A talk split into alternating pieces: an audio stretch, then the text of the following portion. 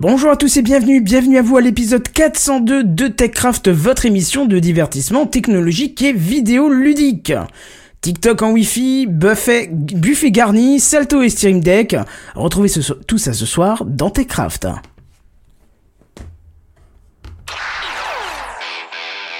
South City présente. TechCraft.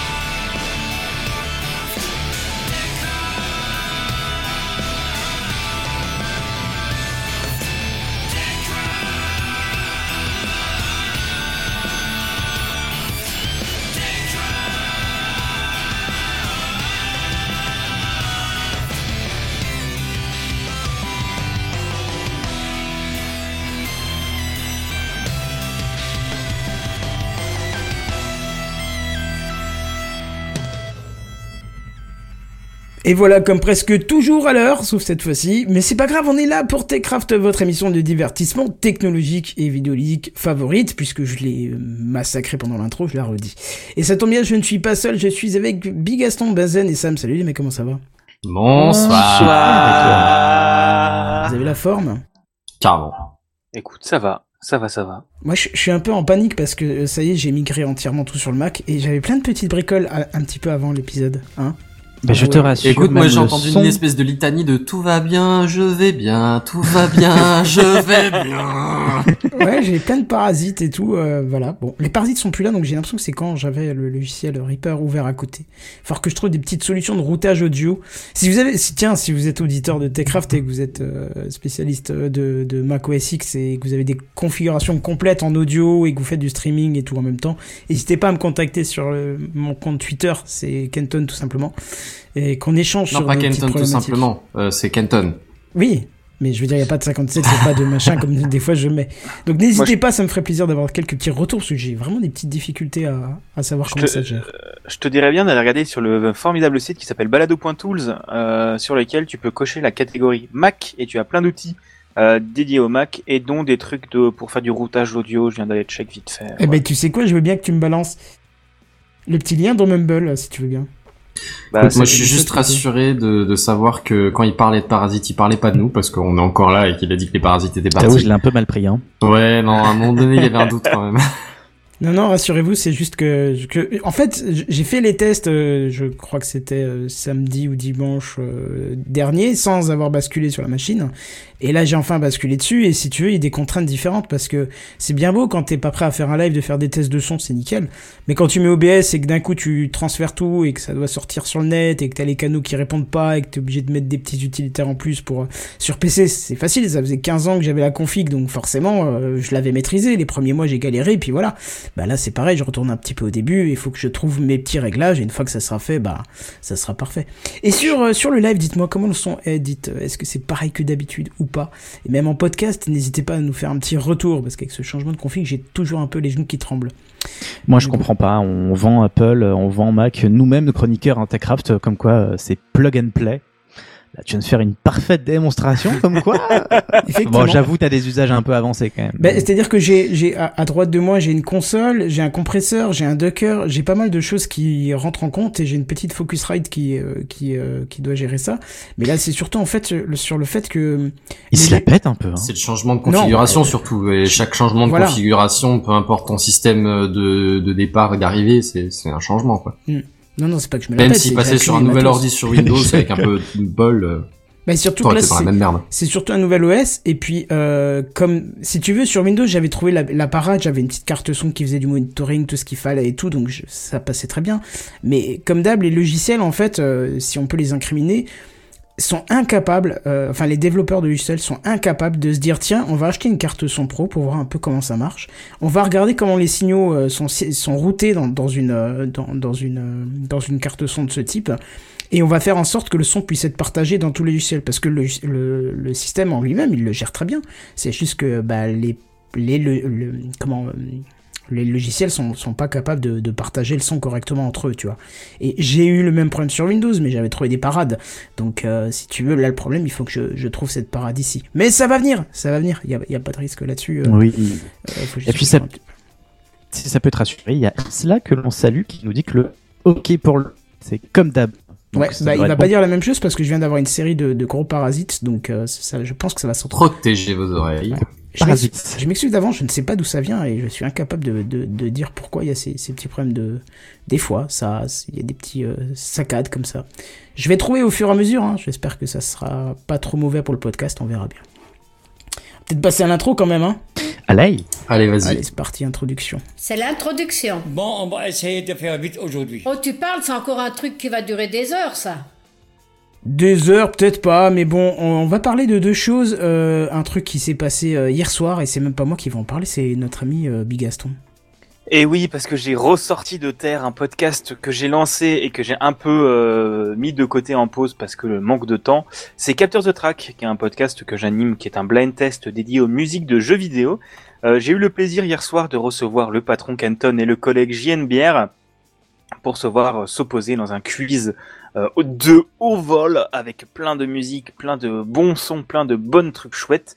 L'objectif, c'est quoi? C'est la culture générale ou c'est la reconnaissance des, des thèmes et des sons? Reconnaissance des musiques.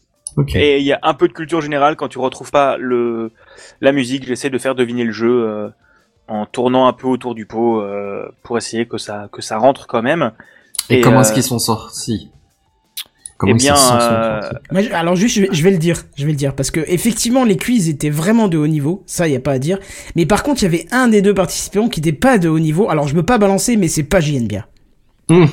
Voilà. Donc c'était moi, j'étais un peu mauvais. À la fin, j'ai eu la, la réponse à la Sam. Oh les points, c'est pas la peine de les compter. voilà, mais il y a eu je te une permets mani- pas. Il y a une magnifique Biard de mais oui, mais c'est Zelda ça, mais c'est sûr que c'est Zelda alors que c'était Pokémon. Euh, Franchement, Ouais, c'est venant de Nintendo. toi, Franchement, venant tu de toi. chipotes, quoi. Bigaston, Ah, je- franchement, attention, venant de toi. Et J'assume, il a fait ce qu'on appelle une Steve Jobs euh, de- ou une 120 km. Hein, c'est il commence à y avoir tu sais, des chacun a fait sa propre connerie en quiz. Bon, plus que vous, Euh, les gars. ouais, c'est Ah ça. bah, je dis pas de conneries, jamais. Ah, Kenton, il, il tentait pas trop tout grand chose, mais en tout cas Non, voilà, non, ça non, je sortira. moi. Ouais, je sais bien. Mais c'était chouette quand même. Ça sortira Ah oui, normalement peut-être. T'aurais pu sortir Shazam en thread. ah, je pense qu'il aurait pas retrouvé les trucs des MMORPG euh, coréano-japonais. euh, ne sous-estime sorti pas en Shazam. 94.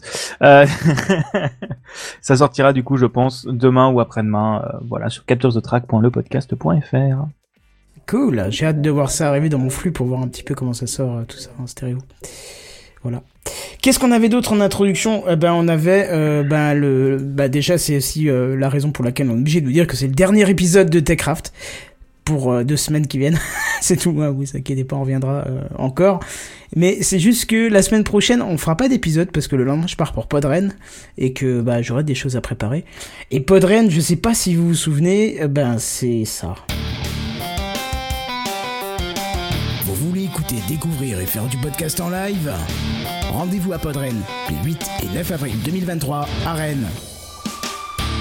Venez fêter les 10 ans du festival au travers de thèmes comme la littérature, la pop culture, la biérologie, la zoologie, encore le coming out.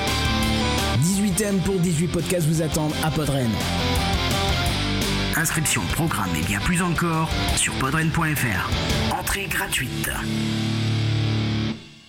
Voilà, et euh, ça va être sympa puisque on va tous se retrouver là-bas. Donc je vous rappelle que c'est gratuit, que c'est euh, le 8 et 9. Donc euh, si vous êtes près de Rennes, auditeur de Techcraft, n'hésitez pas à venir. euh, Il y a juste à faire une petite inscription d'abord. C'est, enfin, je crois qu'à ce niveau de, de, de, de la date, je suis même pas sûr que ce soit encore un problème parce que, enfin, c'est juste pour qu'ils comptent, euh, qu'ils viennent et qu'ils prévoient euh, les tables, les chaises, euh, la bouffe, euh, tout ce qu'il faut pour tout le monde.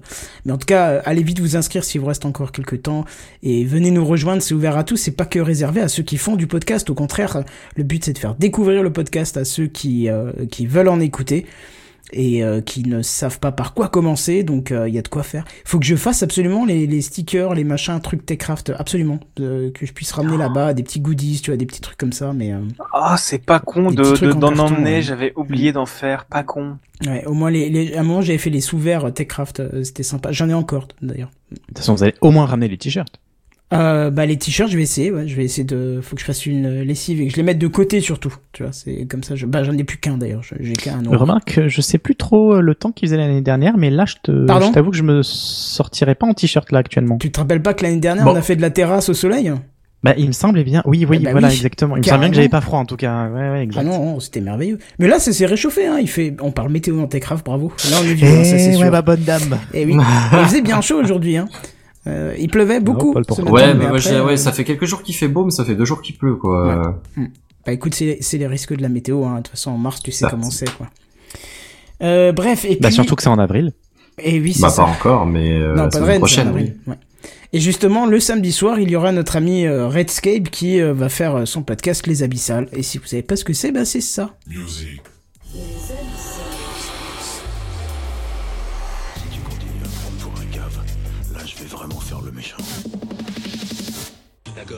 Faisons comme ça. Destination inconnue vers les profondeurs sonores. Electronic Music Podcast Show. Le samedi 8 avril 2023, venez ressentir le pouvoir de la musique grâce aux abyssales. Une heure de DJ set pour se libérer la tête et l'esprit et fêter les 10 ans de Podren. Select Mix. Redscape. Musique électronique engagée.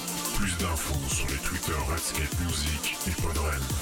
Les abyssales, The Power of Music, le DJ set, samedi 8 avril 2023 à partir de 20h30. Les abyssales. Les abyssales.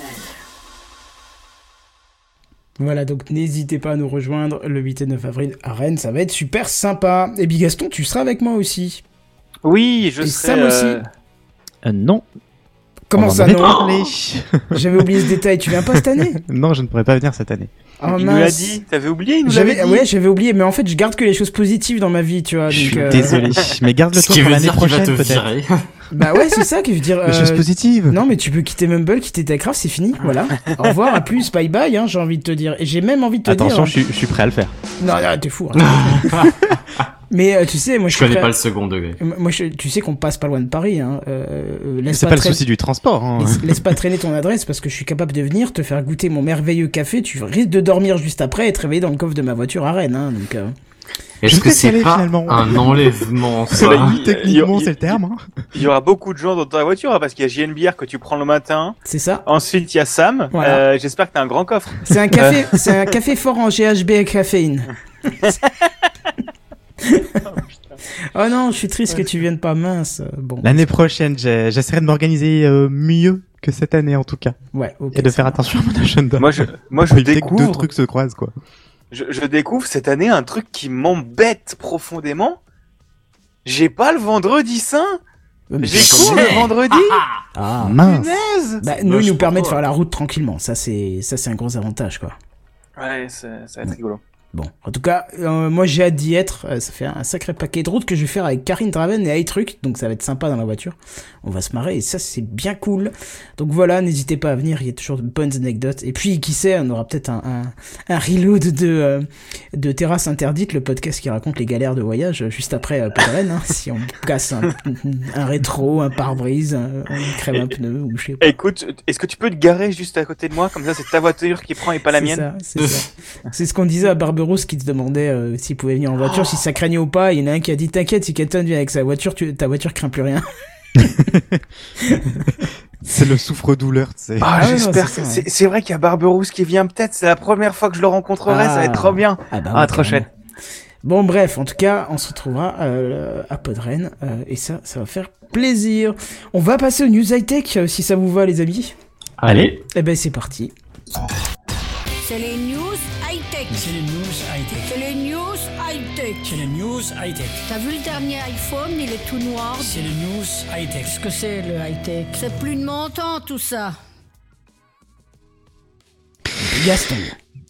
Bah, Ah, non, pas- eh bien, bah, non, bah, toujours non. pas. non, toujours pas. non. voilà. Alors, je vous avais dit que ça va être la galère ce soir. Sam. Ah, Donc on va même avoir le. Ah, merci, merci. Je suis enfin accueilli comme il se doit, traité comme il se doit dans cette émission. Euh, ce soir, je vais vous parler de TikTok. On connaît les soupçons de plus en plus prononcés par les Américains, mais pas que d'ailleurs, sur le sujet de TikTok, ce qui serait contrôlé euh, par le Parti communiste chinois et constitue une véritable arme numérique envers l'Occident de manière générale. Vous l'avez probab- probablement entendu ces dernières semaines, mais sur la base de ces soupçons, les USA entendent interdire TikTok sur leur territoire. Est-ce que ça vous parle Déjà. Oui, oui, Oui. ça fait les news Tout euh, à qui fait. font la caisse, quoi. Je crois pas qu'on en ait trop parlé effectivement dans, dans TechCraft, donc c'est On l'occasion avait parlé de... du fait qu'en Europe, ils comptent le faire aussi.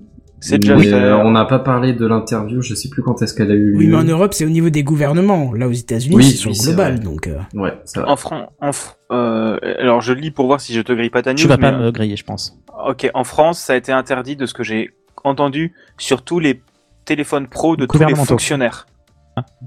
Tous les Ouais. fonctionnaires, carrément Tous les fonctionnaires, tous les gens payés par l'État sur leur téléphone pro, Et ils n'ont plus le sur droit les d'avoir. pro, oui. perso qui ont des connexions avec les trucs pro, ouais.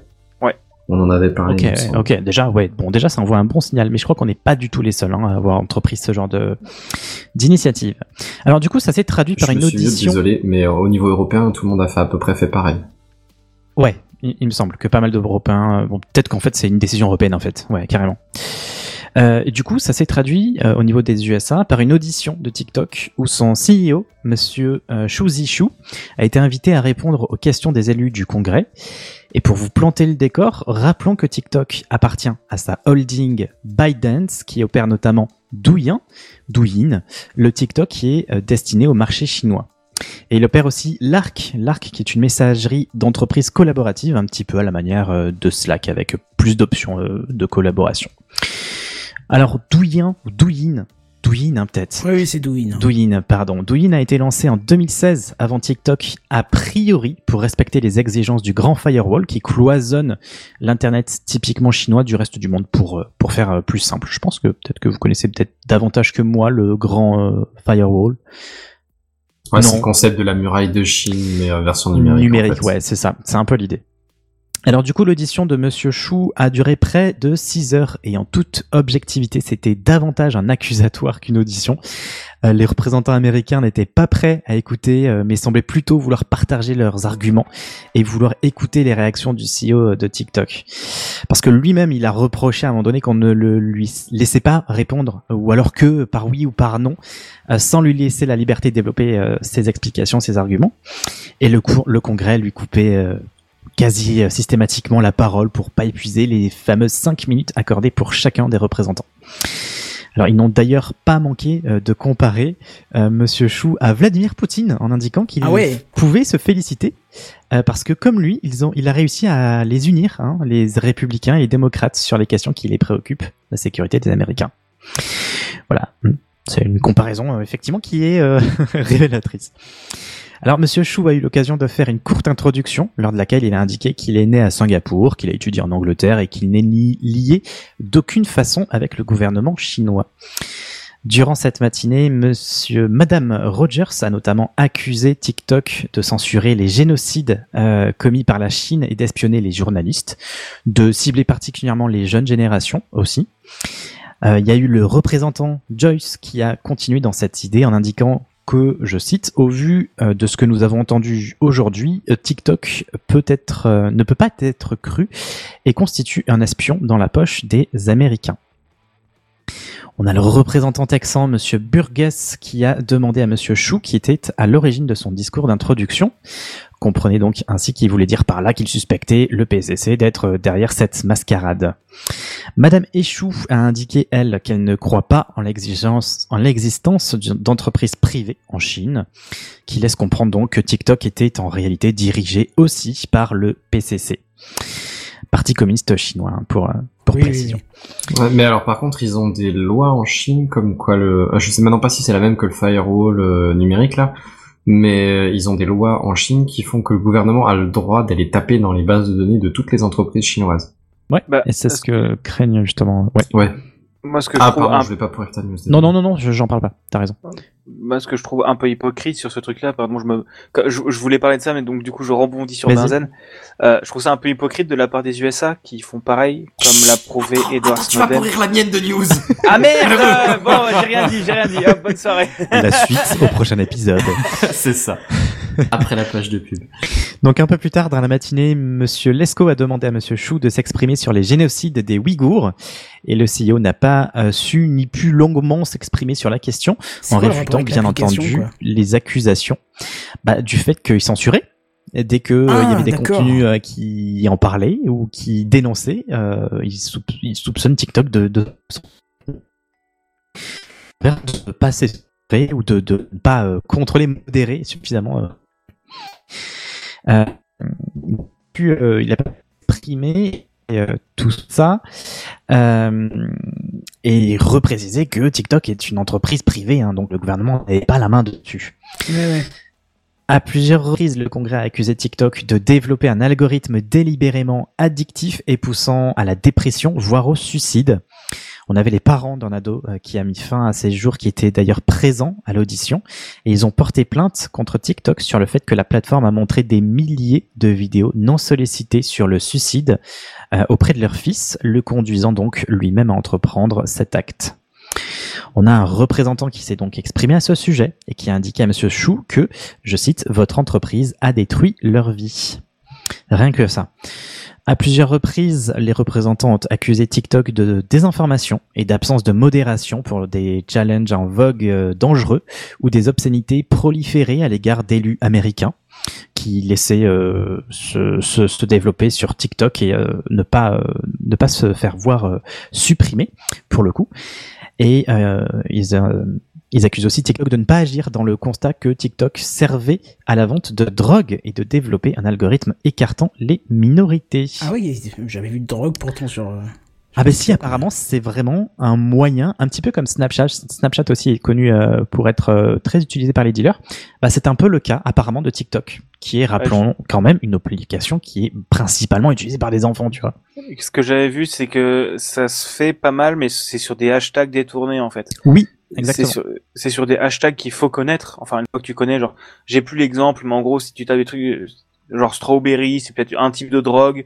Il y avait genre la kétamine qui était quand tu parlais de cheval ou un truc comme ça. J'en sais rien. Des... En fait, c'était Ouais. vraiment des moyens détournés de, de parler de drogue et de parler, enfin, comme euh, comme euh, tous les trucs, euh, toutes les actrices et acteurs de films pour adultes qui parlent, qui mettent juste un emoji mace. Donc pour pour parler de, de contenu pour adultes ou ce genre de trucs, c'est des moyens de contourner la limitation. Je connaissais pas celui-là.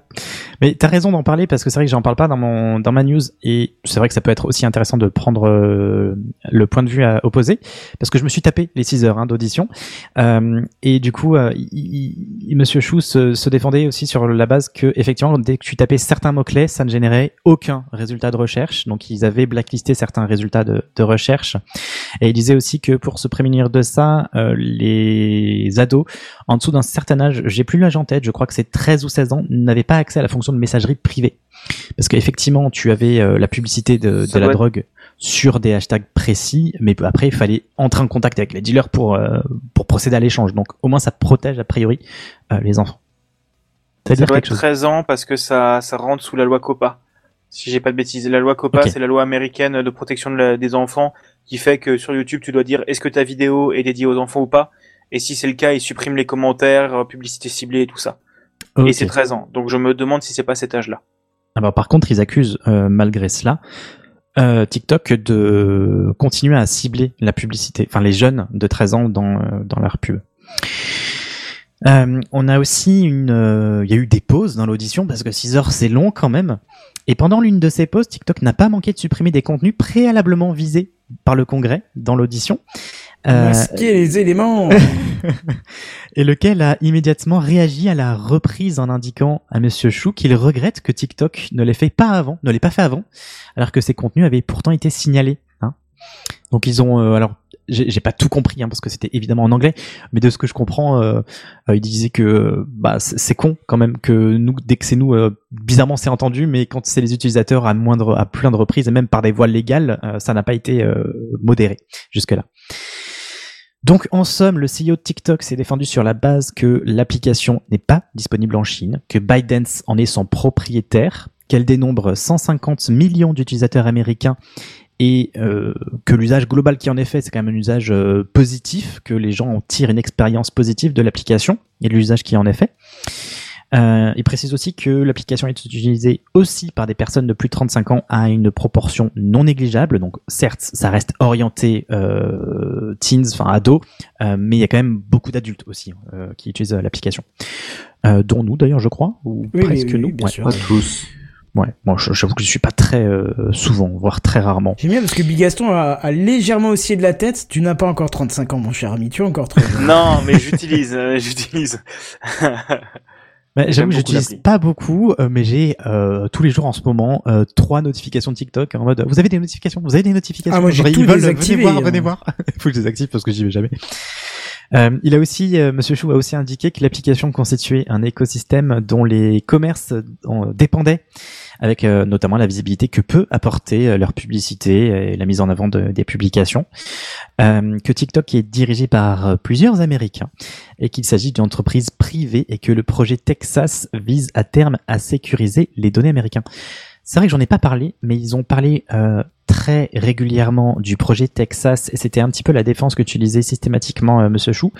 Euh, mais les Américains voulaient euh, comprendre comment ça se passait maintenant ou avant le projet Texas, pas après. Et le projet Texas, il vise, pour simplifier, à délocaliser la partie euh, US en fait aux US, c'est-à-dire euh, toutes les données des utilisateurs américains seraient entreprises, Un peu. entreposées sur le sol américain et ils disaient systématiquement par des Américains pour des Américains. Bref, ils, Ouais, mais c'est un ils peu ce que plein d'autres pays ont déjà fait. Hein. La Russie, la Chine, typiquement, c'est ils appliquent ça déjà. Bah, ce, que, ce que je trouve vraiment, euh, c'est encore une fois, c'est. Bah, je, je- non, je, je sais pas à quel point je peux en parler ou pas pour pas te griller ta news. euh, Bon, bah, vas-y, vas-y, parle. Pire des cas, et puis.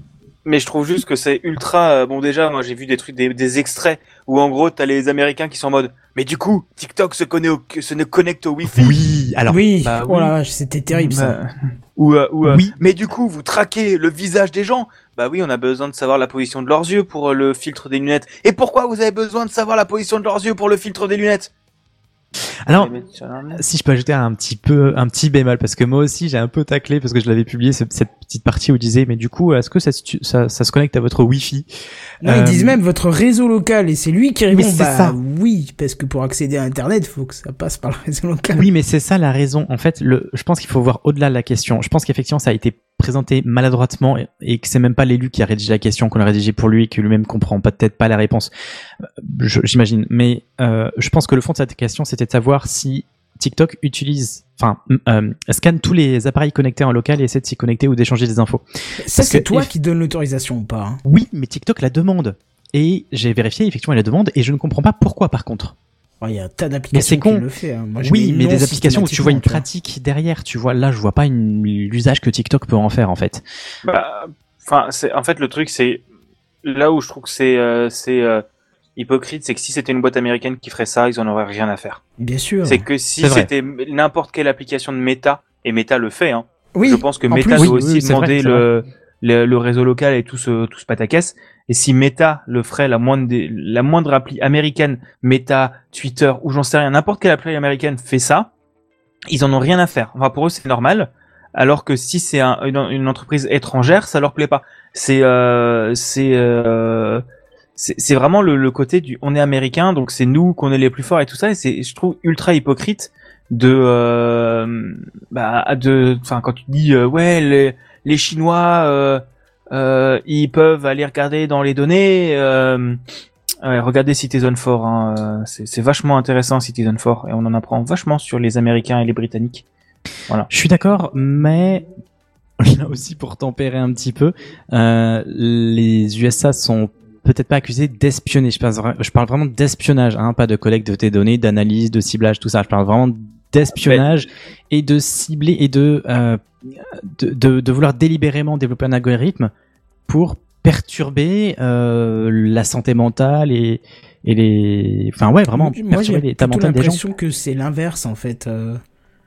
J'ai vraiment l'impression euh, on en a déjà parlé, hein, l'algorithme TikTok est hyper efficace, mais moi j'ai l'impression qu'à chaque fois que j'ai un petit coup de mou ou je suis pas bien ou autre chose et que je prends TikTok, j'ai l'impression que euh, il arrive à le détecter et qui te met des, du contenu qui essaye de te pousser vers l'eau en disant euh, bah t'inquiète ça va aller mais tu sais des petites phrases qui te font que oui ça te redonne un peu le sourire il te montre des trucs qui Est-ce que t'as pas le même genre de, de vidéo quand tu vas bien et c'est juste que tu Non. que ça te parle plus quand Non, parce que tu vois, selon, selon les trucs que je vais avoir envie de regarder, et ça va complètement changer le comportement de l'appli et, et ça colle au truc. Bah, je vous, la, je vous réexpliquerai en off, j'ai pas envie de m'étaler en public euh, sur deux, trois détails, mais, mais vraiment, ça a collé, ça- je l'ai utilisé un peu plus, c'est, c'est, on va dire, ces sept derniers mois là. Et ça a collé parfaitement à plein d'étapes de ce qui, de, de ce que j'ai traversé, et ça a toujours essayé de me pousser dans le bon sens, tu vois.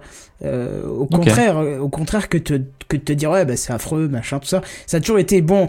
C'est limite le contenu. j'avais l'impression que le contenu était en train de te dire écoute je comprends ce que tu es en train de, de vivre mais tiens je te pousse vers le haut tiens je te pousse vers le haut tiens je te pousse vers le haut et ça a toujours été comme ça et même des trucs bidons mais tu sais tu regardes euh, une recette euh, de cuisine parce que tu dis tiens comment je la ferais? Puis tu regardes sur TikTok par hasard et puis ça va toujours te donner des trucs en fonction d'eux. Et puis après tu vas passer à un autre thème et ça ça va changer au fur et à mesure ça va s'adapter à ce que tu fais. Je trouve que c'est relativement bien fait et globalement vraiment mais c'est mon avis. Peut-être que autre tranche d'âge ils auraient peut-être pas le même avis mais qui a toujours une volonté de pousser vers le haut. Mais voilà. Après, le truc, c'est que l'algorithme de TikTok, euh, ça, c'est pour le coup, j'ai la même, euh, j'ai la même for you page que toi. Enfin, j'ai le même fonctionnement. Pour moi, ça a toujours été plus ou moins positif de TikTok euh, sur TikTok. Mais il y a ma meilleure pote qui, première fois qu'elle installe TikTok, elle a eu genre trois ou quatre vidéos horribles à la suite. En fait, elle a vraiment eu un enchaînement de vidéos horribles sur du suicide, sur du euh, des, des opérations, euh, machin, etc. Des trucs vraiment horribles.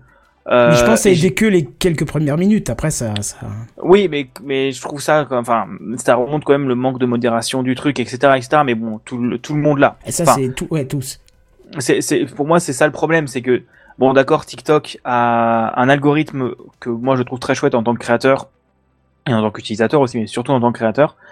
Et, euh, mais il est vrai que ça transforme la manière dont tu consommes la dopamine, et ça a été plus ou moins prouvé scientifiquement que c'est addictogène en fait. Que TikTok, ça défonce euh, pour les jeunes, et je, je- moi le premier, hein, ça, ça défonce la, la manière dont tu as euh, le temps, ça te rend encore plus hyperactif, ça te rend encore moins réceptif, etc., etc. Ça a été plus ou moins prouvé. Et c'est, en fait, le truc, c'est que on se réveille parce que TikTok, c'est peut-être le pire dans ce domaine-là, mais euh, enfin, Twitter fait pareil, Instagram fait pareil. euh, le truc, c'est que tous leurs principes, même YouTube, hein, tous les réseaux, Oui, leur principe, c'est de te garder le plus longtemps possible pour te passer les pubs. Sauf que TikTok, c'est l'empire du mal chinois, euh, et que l'impérialisme américain n'est pas un problème en soi, parce que c'est un pays pour ce problème-là. C'est, enfin, c'est, tu peux pas taper sur les Américains parce que sinon tu te, tu te coupes de tout. En gros. Ouais, ouais, ouais, il y a un peu de ça aussi, c'est vrai, c'est vrai. Mais, euh, mais ceci dit, ça m'inspire pas non plus. euh, ouais, mais c'est peut-être euh, ma position française, je sais pas, mais j'ai moins de soucis à confier mes données à une société américaine qu'à une société chinoise, tu vois. Mais Oui, peut-être bon. à tort, hein, enfin, je sais pas, mais. Moi, le truc, c'est que On en leur reparle dans 5 minutes. Ok. Mais juste leur argument euh, du euh, oui, mais les Chinois pourraient intervenir sur euh, les élections, euh, bah euh, les Américains l'ont fait. Ça s'appelle Cambridge Analytica. C'est sorti il y a, il y a une dizaine d'années. Non, Mais c'est pas manqué oui, de le oui. dire. C'est pas manqué de le dire. Ouais. Oh. Ouais. Non, mais le truc, c'est c'est un c'est un peu ça. C'est qu'en gros, mode euh, ouais, euh, ça, bah ouais, mais vous l'avez fait aussi. Euh, ouais, vous scannez le réseau local, bah vous le faites aussi. Vraiment, c'est juste. Genre, C'est aussi, t'es, a commencé Oui, bah, Non, non, mais- on disait, alors c'est vrai que c'est- c'était marrant, un petit peu comme Wi-Fi, maladroitement amené, mais euh, vous voyez qu'ils avaient le, des fois le, le, le fond technique et ils disaient euh, effectivement que c'était des pratiques euh, courantes dans l'industrie et que des fois t'as pas le choix, enfin voilà. Donc effectivement ça te manquait peut-être un poil de connaissances. D'ailleurs certains ont délégué leur temps et ont donné leur euh, minute euh, à quelqu'un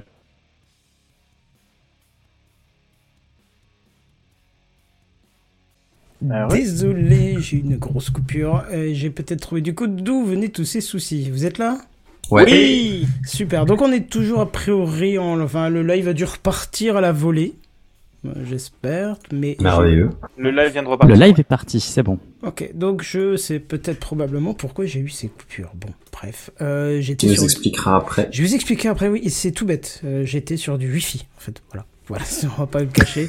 T'as marché sur le câble. Eh ben, c'est ça, et je pense que là, euh, je sais pas pourquoi, ça a saturé et tout a coupé. Mais voilà, normalement, on est de retour. Euh, donc, je suis désolé pour ceux qui nous écoutent en podcast, vous aurez le déboire de cette coupure en plein milieu. Euh, vous aurez du coup la joie d'entendre la musique que j'ai créée il y a très longtemps pour. euh, euh, pour Moi, j'allais dire, ils auront le inside, tu vois. Ils auront le Techcraft inside avec les coulisses. Ouais, ben moi du coup j'ai pas parlé, j'ai coupé le micro et j'ai réglé le souci, donc il y aura peut-être euh, quelques secondes de, bl- de blanc de musique, je vous la laisse parce que sinon c'est pas drôle. J'avoue, il a raison, Irsla. hein. De quoi? Bah, on parle de chinois et ça y est, on est coupé. Ah bah écoute, moi je ne vois plus les commentaires, tout est complètement... je- Est-ce que le live est reparti d'ailleurs? Oui, le live est là. Bon, bon. voilà. Bon, moi j'ai plus les retours pour l'instant, j'espère que ça va revenir. Je ne vous vois plus non plus, ça y est, je vous revois. Euh, en espérant que tout va repartir. Alors, je suis désolé, tu disais, mon cher ami, euh, tu disais, je ne sais plus quoi, parce que j'étais tellement atterré que ça a coupé. Que... Je disais que j'allais laisser la parole à Benzen. Ah, bah voilà, bah t'étais à la fin. Alors, on n'aura pas la fin de la news, mais vous avez de toute façon compris de, de quoi on parlait. Euh, voilà. Euh, bon, je suis rassuré parce que même s'il y a eu cette coupure, maintenant je sais pourquoi il y avait ces parasites, puisque ça a coupé après les parasites, et euh, bah, j'ai compris que c'était parce que c'était le wifi de la merde.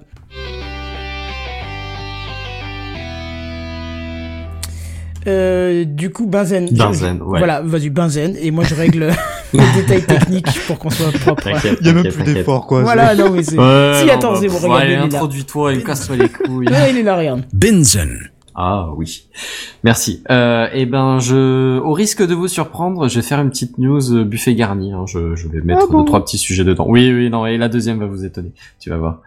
Euh, la première du lot, donc, avant de vous étonner, euh, figurez-vous que Steam, euh, l'application qui, qui héberge le portail de jeu, quoi, hein, Ouais. euh, prévoit de devenir inaccessible début 2024 à, aux utilisateurs sur Windows 7 et 8. Ok. Ça Voilà, a voilà. marge en vrai, façon. Euh, alors euh, oui, euh, c'est a priori 2% des, des particuliers, 2% des utilisateurs de Steam Ouais. qui sont sur Windows 7 et 8. Et donc, je pense que dans ces 2%, il y a très peu de gamers en vrai. Et ma soeur, Non, non, y a pas 2% très des hein. utilisateurs de Steam qui sont sur Ah, de Windows Steam, euh, pardon. 7 et 8. ouais. Alors, en Windows. l'occurrence, c'est aussi à peu près 2% des, des particuliers sur le net, donc c'est relativement représentatif. Euh, Il y, a- il y a un peu plus de pourcentage qui l'utilisent tout court, mais c'est surtout des, des entreprises. euh, Il y a de plus en plus de jeux qui ne se lancent même plus si t'as pas Windows 10 en plus, donc. euh, Ouais, alors il y a, y a deux trois raisons pour ça. Euh, bon, déjà euh, dans, dans les dans les plus gros points pour lesquels euh, Steam bouge, c'est que petit 1, Windows ne fait plus le support, donc a priori les failles qui sont découvertes ne sont plus euh, rebouchées. Résolu, ouais. Pareil, Chrome a arrêté son support et en fait il se trouve que Steam utilise des fonctions de Chrome dans son dans son appli, dans son interface. Oui, parce que Donc, toute, leur, oups. toute leur nouvelle interface, c'est du Chromium. euh, Voilà, voilà. Euh, et au passage, il y a effectivement, comme tu disais, Kenton, des jeux, mais aussi maintenant le Steam qui veulent utiliser des fonctionnalités qui sont seulement disponibles à partir de Windows 10.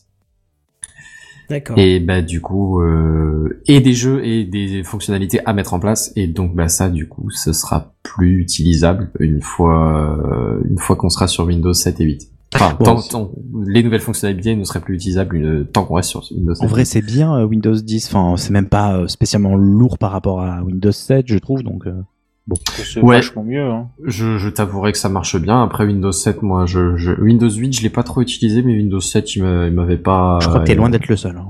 Ouais. il avait pas Sans vouloir taper dessus. hein. Enfin bref. Euh, écoute, oui. Maintenant, c'est vrai que ça fait un petit moment que Windows 10 est sorti. Moins d'avoir une machine vraiment faiblarde, euh, ça devrait aller.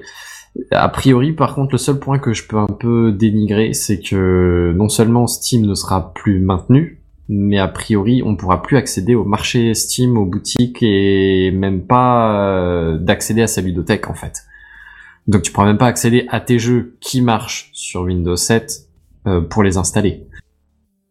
Je sais même pas si ce sera possible de lancer des jeux déjà installés parce qu'a priori, en général, il vérifie ton identité via Steam. Donc si Steam se lance pas du tout, euh, c'est à peu près la mort de du jeu via Steam euh, sur euh, sur le Windows 7 et 8. Certes, il y a plus tant de monde, mais en soi, c'est quand même, euh, enfin, t'as, t'as parfaitement le droit de jouer au jeu que t'as acheté sur ton ordi, quoi. Enfin, Oui, oui, oui, carrément. Si, si tu, si tu veux, j'ai le pourcentage exact d'utilisateurs sur chacun des systèmes d'exploitation. Euh, sur Steam ou en général Sur Steam. Sur, Sur sur Steam. Steam, j'avais vu, je crois que c'est euh, 1,30 quelque chose pour cent sur Windows 7. Euh, Windows 8 tout court, ça doit être 10%, euh, enfin un, un- un pour 1000 et, euh, et Windows 8.1 c'est 5 pour 1000, un truc comme ça. Pour le du coup au dernier sondage, euh, du coup Steam euh, ré- réalise des sondages assez régulièrement sur le système, les, toutes les capa- capacités techniques de leurs utilisateurs. Et du coup, en termes de système d'exploitation, euh, sur Windows 7 64 bits, il y a 1,43% en, en chute de 0,17%. Windows 8.1, il y a 0,34% des utilisateurs. Et Putain, Windows quand même. 7, il y a 0,09% des utilisateurs. Donc, T'es sûr que c'est les derniers chiffres? C'est les chiffres de février 2023. T'es sûr qu'ils en ont pas mis entre temps à dispo? Euh, peut-être qu'il y en a euh, eu depuis, mais Bon, c'est euh, relativement récent, ceci dit. Oui, non, non, bah, bah, très bien, très bien. De toute façon, Mais on va oui, pas bon, chipoter, ça, reste une changerait un petite gros problème. Hein, euh, mais pas non plus négligeable, effectivement. Mais j'ai les infos pour Mac d'ailleurs, si ça vous intéresse aussi. euh. Allez. Apparemment, c'est possible de jouer sur Mac. C'est possible de jouer sur oui, Mac. oui, mais et il n'y a la, pas des masses de choses. hein. et la, le- la plus grosse part des joueurs, c'est les MacBook Pro, Ouais. euh, suivi des MacBook Air. Voilà. Euh, J'arrive pas à lire les pourcentages parce que leur site est mal foutu, mais en gros, il y a 45% des joueurs sur Mac qui sont sur les MacBook Pro et 30% des joueurs qui sont sur du MacBook Air. Euh, Qu'est-ce qu'il y a Euh, en termes de casque de réalité virtuelle Il y a 45% des gens qui utilisent un Oculus Quest 2. Euh, ce qui est beaucoup. Euh, 66% des gens qui ont un processeur Intel, 35% qui ont un processeur AMD. Euh, et le reste, on s'en fout un peu plus. Euh, si Nvidia, euh, qui a 75%, 75% des parts du marché pour les cartes Ah graphiques. ouais. Ouais. Bref, euh, je sais pas si vous êtes encore concerné par euh, ce, cet abandon, de support Windows 7 et 8. Euh, moi, je me dis juste que un jour viendra où le Windows 10, qui était supposé être le Windows qui plus jamais ne serait mis à jour, euh, ne sera plus mis à jour. Bon, j'imagine que c'est pas encore tout de suite, d'autant que tu me corrigeras, Big Gaston, si jamais, mais euh, il y a genre deux tiers des utilisateurs qui à l'heure euh, à l'heure actuelle sont sur sur Steam via Windows 10. Windows 10, c'est 62%. Ouais, voilà, donc deux tiers des utilisateurs pratiquement. Et, et c'est en, et dé- descente, ils ont perdu 1,13% par rapport au dernier sondage. Et sur Windows 11, c'est 32%. C'est quoi, c'est des chiffres mensuels alors? C'est des sondages qui font à peu près une fois par mois, ouais, en général. Les Ouais, du coup, qu'il y a tous si c'est une question mensuelle à 1%, euh, ouais, on a encore quelques années à voir venir avant de, de la fin du support Windows 10. Mais du coup, il y a plus de 99, 97% des utilisateurs de Steam qui sont sur Windows et il y a moins de 3% sur OS X. Ouais. Ouais, sans Il surprise. faut dire que l'offre Oui. est assez pauvre hein, sur OS X pour l'instant, malheureusement. Oui. Oui, oui, c'est sûr. C'est sûr, c'est sûr. Certes, euh, du coup, c'est à peu près tout pour ma première news. Est-ce que... Merci pour la virgule sonore. Euh, donc, euh, on en a parlé tout à l'heure, euh, le, ban de TikTok par les États-Unis. Ben, figurez-vous qu'on en parle, on en parle, mais en fait, il est prévu dans une loi qui s'appelle le Restrict Act, mais qui fait pas que d'interdire TikTok, et notamment il n'interdit pas TikTok nommément au passage, mais, mais effectivement c'est c'est une des cibles assez claires de, de la mesure, mais c'est pas le, le seul, et, et c'est pas la, la seule fonctionnalité. Euh, du coup, j'en ai quand même vaguement entendu parler, et a priori aux États-Unis ils sont en train un peu de, de découvrir le texte et de, de commencer à soulever les, les éventuels problèmes. Je vous avouerai que je suis ni spécialiste du droit, ni du- encore moins spécialiste du droit américain et encore euh, moins euh, journaliste professionnel. Donc euh, c'est quelques euh, bribes euh, piochées sur les internets à gauche à droite dans différents articles et trucs. J'ai j'ai même pas regardé le texte de loi ni rien de ce. Merci, chat GPT. Euh, non, du tout. non, c'est, c'est, ça, ça sera largement fait main. hein, c'est et tout aussi imparfait, du coup, mais largement fait main. Euh, alors, qu'est-ce que le Restrict Act? Eh bien, pour faire très très gros, c'est un, c'est une loi américaine, un décret qui prévoit de, de pouvoir bannir les produits. Et, alors, quand je dis produits, il faut mettre des guillemets dessus. Ça peut être matériel ou Mmh, sûr. virtuel. euh, de, de qui viennent de plusieurs pays. Euh, alors euh, quand je dis produits matériels, euh, on pense évidemment des routeurs, des choses comme ça. Et, euh, je saurais plus dire quand, mais il y a un an ou peut-être deux, il y avait tout le tout le gros gros lynchage sur euh, Huawei je sais plus quelle marque. Oui, il me semble que c'était ça, Huawei. Oui, oui. Ben voilà, c'était sur sur le, le matériel euh, Huawei. T'es sûr que c'était Huawei? Je sais plus. Quasiment, oui. Ouais, bon, Oui, on va oui, dire que c'était- Huawei, mais c'était en tout cas une marque chinoise de, de produits. Euh, donc de ce genre de matériel, euh, réseau, ce genre de choses, mais aussi ça vise tout ce qui est euh, application numérique. Euh, premier en ligne de tir, TikTok, comme on en a parlé plus tôt. Ah mais, bon euh, mais mais mais Non, parce mais que j'ai c'est pas écouté tout. ma news d'avant. Mais, mais c'est pas tout. T'es surpris, hein. C'est shocking. Euh, non, non, mais c'est pas tout, c'est pas tout. Il y en a vraiment toute, euh, toute une autre potentielle tripotée. Et c'est pas tout ce que, ce que, ce que permet le, le- le décret, si tant est qu'il passe sous sa forme actuelle. Parce que, en gros, l'idée, euh, c'est qu'on peut bannir systématiquement les produits de tout un tas de pays. Alors en l'occurrence, il n'y a pas que la Chine qui est concernée, il y a aussi, c'est- tous les pays euh, entre guillemets ennemis. Je sais plus exactement comment ils ont formulé ça. C'est- l'embargo, c'est pas ça, non? Euh, non, non, pas exactement, mais, en, mais c'est un peu l'idée quand même. Hein. C'est-à-dire qu'il y a la Chine, la Russie, la Corée du Nord, le Venezuela, et il y en a six en tout.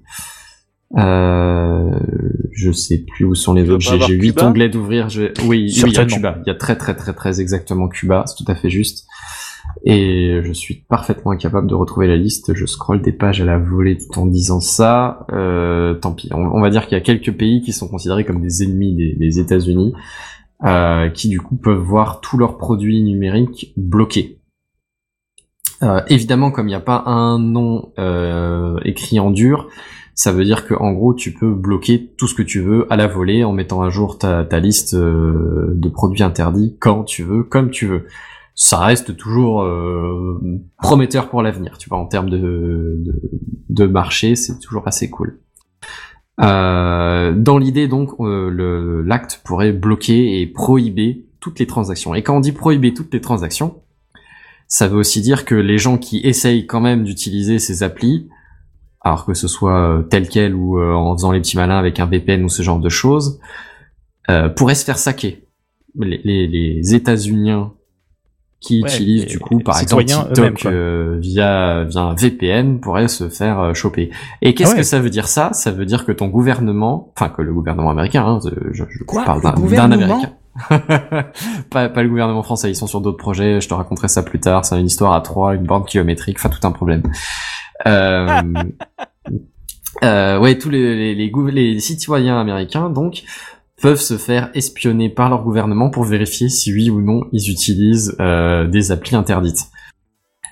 Sans avoir aucune nécessité de la part du gouvernement de prévenir les gens qui se font euh, contrôler. C'est, c'est euh, honnêtement, on passerait des, des lois sur la sécurité après des attentats qu'on le ferait pas aussi bien. hein, c'est, c'est quand même beau. Et du coup, c'est vrai que tout à l'heure, quand Bigaston, il me semble que c'était toi qui, Ouais. qui disais, euh, ouais, quand, quand ça vient de Chine, on râle, on râle, on râle, mais quand ça vient des États-Unis, oh, ça va. Et ben, c'est un peu l'idée que, ouais, en vrai, ils font, euh, oh, regardez, TikTok, c'est mal, le gouvernement chinois vous espionne. Ne vous inquiétez pas, on va vous protéger. Oncle Sam est là. Trust me, bro. Euh, Bah, du coup, je, je remets un point vraiment. Allez voir Citizen 4 qui montre ça vraiment euh, de manière euh, très intéressante. Euh, c'est le film documentaire sur, euh, en gros, c'est quand les journalistes ont rencontré Edward Snowden, le Ouais. le- l'analyste américain qui s'est dit, eh tiens, si je risquais ma vie pour finir des, si je risquais de finir des, ma vie en prison ou à Guantanamo pour dénoncer l'espionnage industriel, enfin l'espionnage à échelle à l'échelle, ouais. industrielle, que, que fait le Euh, gouvernement américain fait le gouvernement américain. Pas que sur ses citoyens d'ailleurs, au Pas passage. que sur ses citoyens, avec les Canadiens, les Anglais et les Allemands, je crois. Et les Ouais. Français un peu au milieu, voilà. Et bah il y, a- il y a de la joie, époque formidable, tout ça, tout ça. Et en gros, ben un peu l'idée, l'idée, le, le, le message de fond derrière, c'est que Internet n'est plus unique. Bon, c'est de toute façon pas tout à fait vrai hein, déjà à l'heure actuelle, mais Internet euh, commence à être de plus en plus entre guillemets nationalisé. Tu vois, c'est euh, euh, déployé via des équipements nationaux ou euh, régionaux, euh, accessible de façon contrôlée et bridée et filtrée et, et purée ou t'appelles ça comme tu veux. Tu peux mettre le terme un peu technique et propre euh, qui te plaît. Euh, mais du coup, ouais, c'est quand même époque formidable. Hein, tu vois, c'est c'est c'est sous couvert de TikTok, on fait passer un truc qui euh, qui, qui, qui met bien euh, toutes les agences de d'espionnage que tu veux. Quoi, c'est il y a de la joie. Ah bah Enfin. la NSA ils doivent être en mode yes, merci chinois. C'est genre tu dis dans le micro, vas-y raconte ça, raconte ça, raconte ça, chiche ça passe. Chiche ça passe, chiche ça passe. Enfin bon, euh, pour l'instant l'acte n'est pas encore passé, hein, c'est débattu à l'équivalent de l'Assemblée nationale américaine, au Congrès. Mais euh, j'imagine qu'on vous tiendra au courant si et quand ça passe. Euh, oui. Et quelles répercussions ça pourra avoir sur nous, et ben ça on verra au fur et à mesure. Mais, mais comme le disait un peu Big Gaston, hein, dans l'idée, on est quand même assez vite impacté, parce qu'en général, euh, l'Europe, ils ont pas les mêmes exigences de les données doivent toujours être hébergées chez nous, et donc euh, tu te retrouves avec pas mal de services qui, euh, on a vu avec le RGDP, tu vois, qui des services américains qui râlent un peu, mais euh, éventuellement qui font une espèce de chantage affectif en mode oh, si c'est comme ça, vous aurez plus accès aux services, et, et ainsi de suite, ainsi de suite. Et le service reste toujours. Oui, parce qu'on est quand même un tiers du marché mondial, quoi. C'est exactement ça. Et pour rappeler très bien, tu m'y fais penser parce que j'avais oublié. Le, y a- il y a- les Américains, c'est le seul pays qui n'a pas d'acte pour la protection des données en général.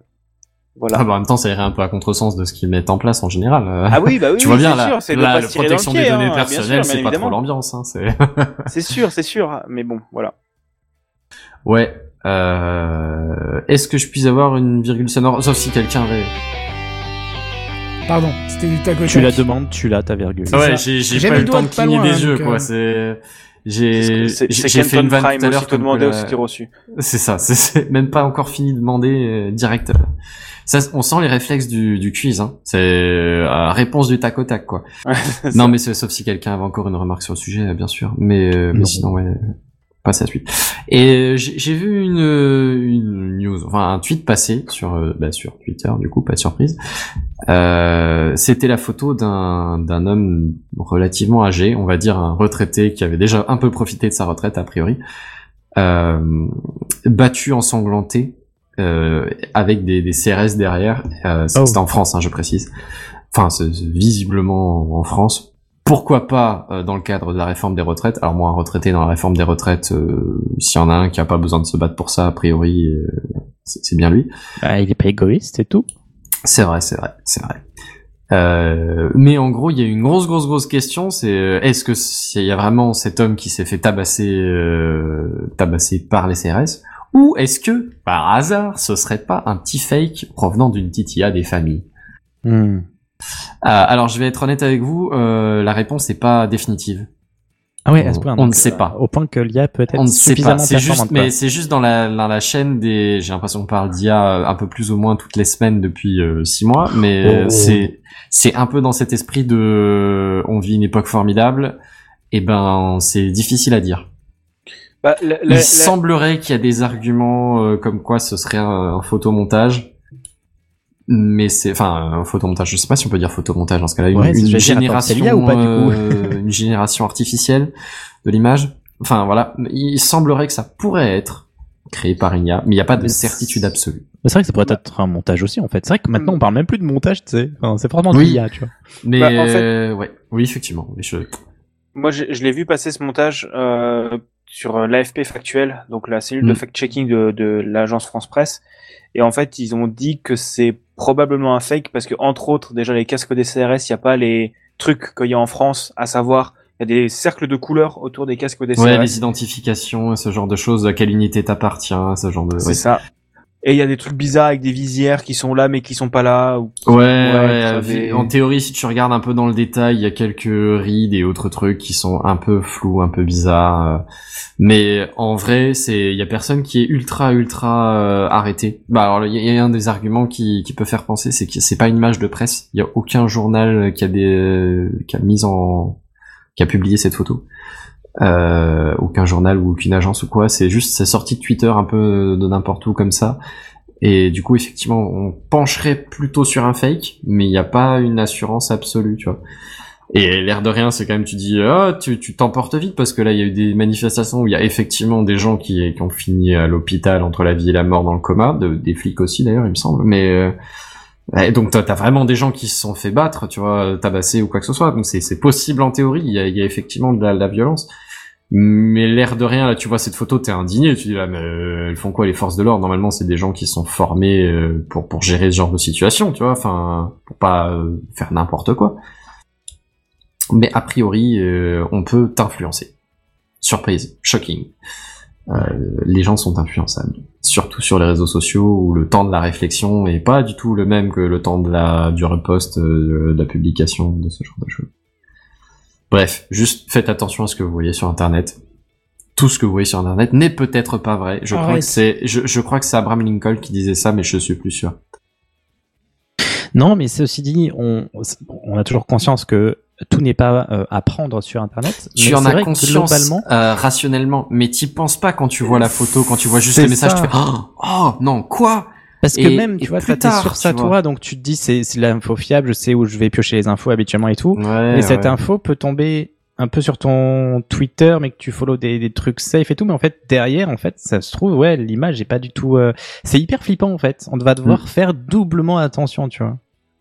T'as- Personne n'est à l'abri de se faire tromper. Hein. Je veux dire, tu suis des gens qui, qui vérifient des news d'habitude, mais mais tu sais pas. Peut-être qu'ils se sont plantés. Peut-être que cette fois-ci ils Ouais, ont pas ça. fait assez gaffe. Peut-être que dans le contexte ça leur paraît assez crédible et que du coup hop c'est parti. Tu vois. Surtout que j'ai, je sais pas euh, si c'est euh, que mon impression, mais j'ai l'impression que euh, de plus en plus les news sont un petit peu des copier-coller où on refait juste la forme et ils s'inspirent tous des, Clairement. inspirent tous des dépêches AFP. J'ai l'impression de plus en ça plus. fait des Alors années, hein, les ça dépêches fait des AFP années. c'est un peu la, la base du truc, mais ouais effectivement il y a beaucoup plus. ou les uns les autres, tu vois, je sais pas de quoi, mais euh, j'ai l'impression Ouais. que c'est. c'est vrai quand tu regardes les sources, chose. quand il y en a, c'est c'est quand même souvent direct les mêmes, ouais, C'est effectivement. ça.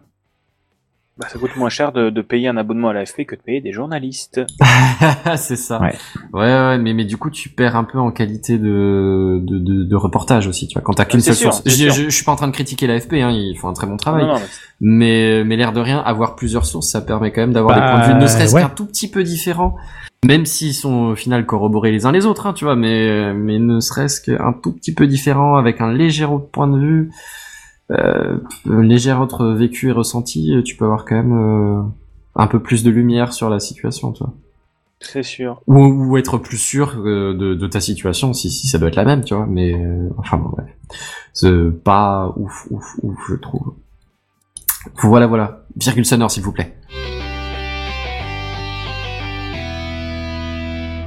Et cette fois-ci, j'étais prêt. Euh, pour finir ma dernière petite news, euh, on va retourner un peu en Europe au sens global, pas, pas en France. Euh, L'Europe, où euh, il me semble qu'on en avait déjà parlé, euh, on doit fa- mettre fin au moteur thermique en 2035. Au passage, le- la loi est passée cette semaine, je saurais plus maintenant dire c'était hier, avant-hier, quelque chose comme ça. Mais la, le- la loi est passée en 2035, on doit plus produire de moteur thermique, sauf et alors là, t'arrives avec les petits Oh là. astérisques dans Ouais. tous les sens. Ça fait déjà peur. Il y a toujours des astérisques en Europe. C'est c'est un truc de dingue. Ils, ils ont passé il y a Bon, les camions, pas je pense que oui, déjà. euh, oui, on parle de voitures. euh, alors, je, je je sais pas s'ils ont des trucs pour les camions, mais là, on parle en tout cas de voitures euh, particuliers. Voitures de, je sais plus comment ça s'appelle, pas de loisirs, pas de De tourisme.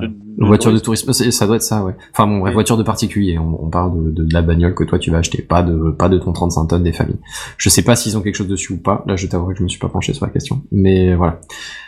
2035, plus de voitures thermiques, sauf, je disais donc, euh... ah oui, bah tiens, je vérifie. Oui, ni les poids lourds, ni les bus, ni les deux roues ne sont concernés par cette histoire de 2035. Ok.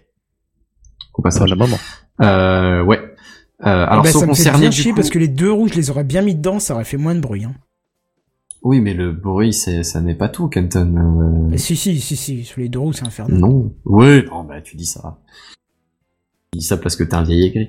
Euh, non, je- je- j'ai aussi, j'étais aussi motard, hein, donc. euh, fut-il un temps lointain. Et vieux motard que jamais. hein. C'est pas faux. Enfin bref, euh, je vais retourner Boomer. juste sur la news. Euh, sont donc concernées les voitures qui fonctionnent à l'essence, au diesel, au gaz de pétrole liquéfié, GPL, Je crois que t'allais dire gaz de schiste. mais ne sont pas concernées si tu fais un peu attention. Bon alors évidemment les voitures électriques ne sont pas concernées, les voitures à hydrogène ne sont pas concernées, évidemment, mais si tu regardes un petit peu, il y a deux choses que j'ai pas citées. Alors il y en a une que tu pourrais deviner, Scooter les, car- les, les biocarburants. Et le deuxième, c'est du carburant de synthèse. qui est en gros euh, un procédé euh, par lequel tu captes euh, du, du CO2 de l'atmosphère. Euh, pour que ce soit un temps soit peu efficace, tu fais ça genre en sortie d'une usine qui est obligée de, de produire du CO2. Euh, par exemple, je sais pas moi, une usine qui, qui brûle du, une centrale qui brûle du gaz ou un truc qui fabrique du béton. C'est c'est des trucs qui naturellement libèrent du CO2 dans, dans leur procédé. Donc comme ça, il est un peu concentré, un peu captable. Euh, et qui essaye de le reliquifier, en gros, de, le remettre dans des, enfin, c'est plus compliqué que ça évidemment, hein, mais de, de refaire des chaînes carbonées un peu plus grosses avec son CO2 et du coup de, de le retransformer en carburant pour le rebrûler. Ah, Alors, euh, t'en as jamais entendu parler parce que c'est au stade de prototypage recherche. hein, euh, L'idée c'est que peut-être d'ici 3035 ce sera un truc euh, plus ou moins fonctionnel. On n'en est pas là. Et je te, je te le donne en mille, quel genre d'industrie euh, essaye de mettre en avant ce genre de techno et a fait un gros forceps, pour pas dire carrément du lobbying, euh, bah, c'est les Allemands, avec leur grosse industrie automobile aussi, qui, elle, n'a pas encore trop trop fait le, le pas euh, vers l'électrique, à la différence de la France où les industries euh, automobiles ont commencé à faire un peu le pas vers l'électrique, à partir sur l'idée de on va faire de l'électricité. Mais bon, après, le, parc euh, électrique est pas le même en France, en Allemagne, donc il y a peut-être d'autres débats en dessous. Bref, euh, donc c'est, euh, on interdit les voitures thermiques, petit astérisque, sauf les biocarburants qui sont pas forcément bien meilleurs pour la planète, et sauf a priori les carburants de synthèse. Bah, surtout les, biocarburants, c'est un peu un scandale parce que genre il y a t'as des endroits où les biocarburants c'est bien quand tu utilises des déchets. Quand tu Oui. utilises des déchets. Euh, Mais c'est pas la des- majeure partie. Bah non, parce qu'il y a des, du coup les biocarburants c'est devenu rentable, donc en fait tu plantes des champs de cultures mangeables. Ouais, de, et cul- boum, de colza ou quoi, ce genre de choses. Ouais, mais de qui- colza des ou de hectares blé et de des maïs, hectares cultivés pour ne pas produire de la bouffe. C'est ça, Ou pour des aller partir dans des usines, C'est ça. Et, euh, et C'est ce que je me disais, puis c'est peut-être aussi un moyen de légitimer ces, c'est c'est pas ces déchets, mais enfin ces, ces émissions et de ne plus chercher de moyens à les limiter du coup, puisque Bah, sur- bon, c'est legit. Surtout ouais, que genre c'est c'est un c'est peu ça l'idée. Enfin, c'est je- pas à je sais 100% de biocarburant dans les biocarburants, hein, c'est genre 5% je crois. Hein. 5 ou 10 hein. Ouais. Ouais. On n'est pas près d'être propre. Ouais, c'est ça. Non, Bah, on n'y est pas tout à fait, on n'y est pas tout à fait. Euh, Bah, du coup, euh, oui, sachant que c'est la voiture, la, la vente de voitures neuves de toute façon. euh, L'idée, c'est que des voitures d'occasion, il y en aura encore, et des voitures, euh, enfin, je veux dire, ta voiture, tu la gardes euh, quelques années quand même, a priori, se- selon ton usage, selon voilà, selon les, les kilomètres que tu fais, voilà. Mais, mais du coup, dans l'idée, tu vas continuer à avoir euh, des, des voitures euh, thermiques, d'avoir des voitures thermiques euh, quand même encore longtemps après 2035. C'est juste la, la, la vente de voitures neuves. Et c'est- dans l'absolu, tu peux aussi avoir encore des conversions de voitures. J- J'avoue que moi, le, mon problème, c'est que j'aimerais beaucoup avoir une voiture électrique, mais j'ai pas envie d'avoir une Tesla. Euh, c'est qu'en fait, moi, je veux une voiture électrique simple. Genre, j'ai pas envie d'avoir une voiture électrique avec toutes les technologies de ouf et tout ça. Moi, je veux juste une voiture électrique qui roule et qui marche bien. Bah t'as les Zoé. Enfin, c'est la première qui me vient à l'esprit parce que je, je connais pas grand chose, mais. T'en as et t'as des hybrides, mais en fait, ça coûte la peau du cul. Hein. C'est le problème, Ouais, c'est que même ça, la ça, Zoé, ça- cher.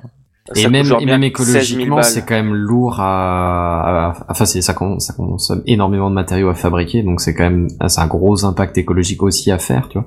Et puis ton électricité, certes, en France, elle est plutôt nucléaire, mais plutôt nucléaire, ça veut pas dire que nucléaire, déjà, et, bah, comme on a eu pas mal de débats dans les derniers, avant l'hiver, ce genre de choses, euh, le parc nucléaire euh, et le parc électrique en règle générale, il tire un petit peu la gueule en France quand même, tu vois. Donc bon, en soi, c'est pas solution merveilleuse quoi. Il faut, faut quand même le, le Faut prévoir. faire de l'hydrogène. C'est bien l'hydrogène. C'est efficace. C'est beaucoup que ça relâche? moins efficace. C'est beaucoup, beaucoup, Pour l'instant. beaucoup, beaucoup moins efficace. Pour l'instant, le problème, le problème, c'est toujours comme ça, c'est que le carburant c'est rentable, donc ils cherchent pas d'autres solutions. Alors que si jamais ils Ouais, voulaient enfin, chercher l'hydrogène, il y a quand même des grosses, grosses, grosses barrières, hein. des grosses, grosses, grosses, grosses, grosses barrières. enfin, Oui, des, mais- tout- des, des barrières tout petites en fait techniquement, parce que Mais- mais- le tome d'hydrogène. Mais euh, tu vas pas me dire que Volkswagen ils ont pas les moyens d'embaucher des scientifiques pour le faire. hein. non, mais il y a des limites physiques à la chose aussi. Non mais bien sûr, bien sûr. Mais je veux dire, s'il y avait, si on, enfin, c'est comme tout, si tu veux, tu peux. C'est, je pense que si là demain il y a plus de pétrole, t'inquiète pas qu'ils vont dans, dans 5 ans ils ont trouvé un moyen de faire des voitures à hydrogène euh, efficaces. Ouais, mais après il y a quand même des limites et on aura, on n'atteindra jamais l'efficacité d'un moteur thermique. euh, Oui, c'est sûr, c'est sûr. Enfin, la, la, la- le- l'accessibilité d'un moteur thermique. Enfin bon, bref, on, on verra bien, hein, ça, ça avancera. Euh, mais un peu dans cette idée-là, au passage, l'Union européenne a sorti une autre euh, norme, une nouvelle norme, euh, qui en gros en France va peut-être pas tant nous impacter que ça, mais euh, quand même. Dans l'idée, c'est qu'à partir de maintenant en Europe, euh, alors je sais pas quand est-ce que si 2030, 2030. Euh, D'ici 2030, il doit y avoir des des bornes sur les autoroutes tous les 60 km, des bornes électriques, j'entends. Euh, Il y a aussi un truc sur, le- j'ai aussi vu un truc concernant l'hydrogène, mais je suis pas sûr que ce soit la même échelle de temps. Il me semble que c'est déjà tous les 100 km et que c'est pour 2030, si je ne dis pas de bêtises. Oui, pardon, je me suis un peu mélangé les pinceaux sur les, les timings. Donc c'est des bornes électriques tous les 60 km au moins sur les autoroutes, enfin ou, euh, ou axes principaux, on va dire, euh, d'ici 2025. Et c'est tous les 100 km d'ici 2030 pour l'hydrogène et tous les 100 km d'ici 2030 pour les petits axes de, de route. Je suis désolé Sam, tu m'as perturbé. Non, c'est pas pour toi. D'accord. oui, je, je, je disais donc. euh, donc oui, en, en, en France et dans tous les pays de l'Union européenne, des bornes de recharge rapide tous les 60 km sur les autoroutes. Euh, en l'occurrence, en France, ça représente quelque chose comme euh, 100 000 bornes électriques pour couvrir à peu près le truc, sachant qu'actuellement en France, il y en a quelque chose comme 90 000. Donc on n'en est pas si loin déjà de base. Ça devrait pas fondamentalement changer votre euh, votre vie si vous, avez prévu une, une voiture électrique. Mais c'est bien, ça veut dire que voilà, on peut prévoir un trajet maintenant. C'est exactement ça l'objectif. L'objectif, c'est que tous ceux qui ont des voitures thermiques et même déjà des voitures électriques, mais qui sont un peu paniqués à l'idée de, de voyager, soient rassurés quant au fait de dire que peu importe où tu vas aller, tu auras une borne électrique pas très loin. Par contre, ce, qu'on me dérange, ce qui me dérange, c'est que c'est une décision euh, d'ordre public qui qui qui, in- enfin qui veut que ça, ça aille sur des autoroutes, tu vois, qui ne sont pas tellement publiques, si je ne m'abuse, mais bon. Bah, en théorie, c'est euh, c'est géré éventuellement par des entités privées, mais c'est un domaine public, le- les autoroutes. Ah ouais? Ok. Oui, oui, oui.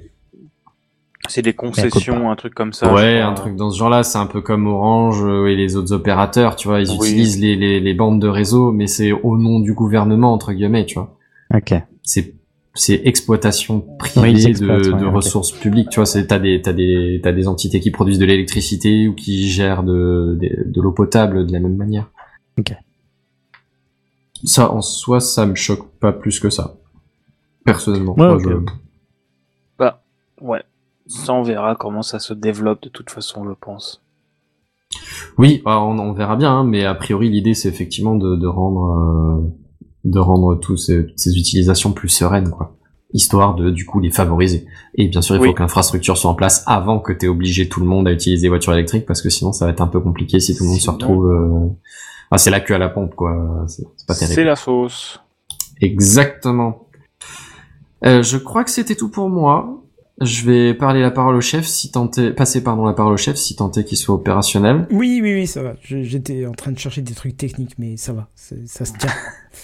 La baraque tient. Oui, T'as eu le bah- temps de, de mettre un, un coup de scotch la- pour être sûr. Voilà, c'est la transition. J'ai toujours peur qu'il y ait des merdes, mais là, ça va. Ça a l'air de tenir, donc euh, c'est bon. Je suis regardez-le Allez. sur live, hein, il a la tête euh, de partout sur tous les écrans. J'ai- même mis un rappel et tout, euh, machin. euh, je pour viens ça de que je passer une ça, commande hein. en urgence sur Amazon d'un nouveau truc pour d'un nouveau support pour mon micro parce qu'il a commencé à partir en live d'un coup là. C'est bon, j'ai dit stop. Mais je t'ai dit, prends le support de Blue. Ouais, j'ai pas pris celui-là, j'ai pris un équivalent moins cher mais qui était Ah, extrêmement tu bien. me déçois. Bah écoute, on fera, je te ferai le test et puis voilà. Pas de petites économies. Allez, bon bah si c'est à moi j'y vais. Vas-y. Tu, tu es tellement stressé, j'ai balancé le Kenton en plein milieu du générique, c'est pas grave. Euh, je sais pas si vous vous rappelez de Salto. Je sais pas qu'on en a parlé un petit peu, mais quand même, on en a parlé un On petit en a peu. plus parlé que moi je ne l'ai utilisé. Hein, mais... T'as pas le son de la Oui. pelote de laine, enfin de, de bois là dans le désert ou je sais pas. Euh, non, Non, j'ai- ça en fait, si tu veux. Ah, voilà. Salto. Ouais, là, là, si vous allez sur le site, En vrai, que vous allez l'initiative était louable. J'aurais bien aimé qu'on ait la même chose, une offre convaincante en France. mais- Écoute, je sais que pendant le Covid, j'ai testé un des deux services. Alors, Salto ou Molotov, et ça tombe bien parce qu'on va parler des deux ce soir. Parce que j'ai voulu regarder sur les chaînes euh, traditionnelles un des discours du président qui a dit, qui allait, euh, celui qui allait dire qu'on allait être confiné. Et toutes les Euh, tous les sites étaient complètement saturés, je ne pouvais pas regarder. Et donc j'ai créé un compte en catastrophe avec des fausses adresses mail euh, là-dessus, sur un des deux, et ça a marché. C'était très bien, donc... euh, Donc je saurais pas te Mais dire, lequel, du coup? Bah, je viens de te dire que je sais, je sais plus. Ah, en pardon. C'était que des, c'était un truc euh, avec une, une adresse poubelle. Je, je voulais que pour un soir, tu vois. Ouais. Euh, juste voir le. Voir à quoi ça Jusqu'à quand j'allais être confiné et puis c'est tout, tu vois. Bref, mais en tout cas, euh, il y a trois jours, le glas a sonné pour Salto et c'est bien dommage parce que bon, effectivement, tu dis que c'était un projet louable puisque c'était un projet qui était commun de M6 et TF1 qui était quand même lancé en, octobre 2020, donc ça a tenu quoi, deux ans et demi? Bon, voilà. Alors rassurez-vous pour ceux qui avaient un abonnement encore en cours, bien sûr, vous allez être euh, remboursé au prorata de l'utilisation de votre abonnement. Donc si vous étiez abonné jusqu'au fin mars, euh, bah vous aurez pas grand-chose. Mais si vous étiez abonné jusqu'à euh, fin Mi-juin, l'année prochaine, là par exemple, ouais, ça, ça sera encore euh, terrible. Et, et alors là, il y a quelqu'un qui est sorti du lot, c'est Molotov, tu vois, ils se sont dit, Tut, tut, Il y a un truc qu'est-ce qu'on va faire? C'est ça, il y a des gens qui se retrouvent à la rue, nous on a des maisons gratuites, on va y aller. Et justement, ils proposent une offre exclusive chez Molotov TV entre le 27 mars et le 2 avril, donc il y a pas grand, et c'est c'est pas très long, hein, parce que c'est déjà presque terminé. Hein. À l'heure où vous écoutez, peut-être le podcast est déjà même terminé, donc euh, tant pis pour vous. Parce qu'il y avait quand même 12 mois offerts, 80 chaînes, tous les replays, deux écrans Full HD et les chaînes du groupe M6 pendant deux mois. Euh, bah, offert pendant 12 mois quand même, hein, si tu venais de, de, de Salto. Hein. Donc je sais pas par quelle manière tu devais le justifier, mais si tu avais un compte chez Salto avant, eh ben, tu pouvais bénéficier de, de cette offre euh, plutôt sympathique, gratuite pendant euh, 12 mois. Euh, alors par contre, il n'y avait pas d'enregistrement du cloud, euh, enfin dans le cloud, il n'y avait pas de contrôle du direct, parce que ça c'était une offre qui était réservée, euh, enfin c'était des options qui étaient réservées à leur offre qui est facturée 5,99€ par mois.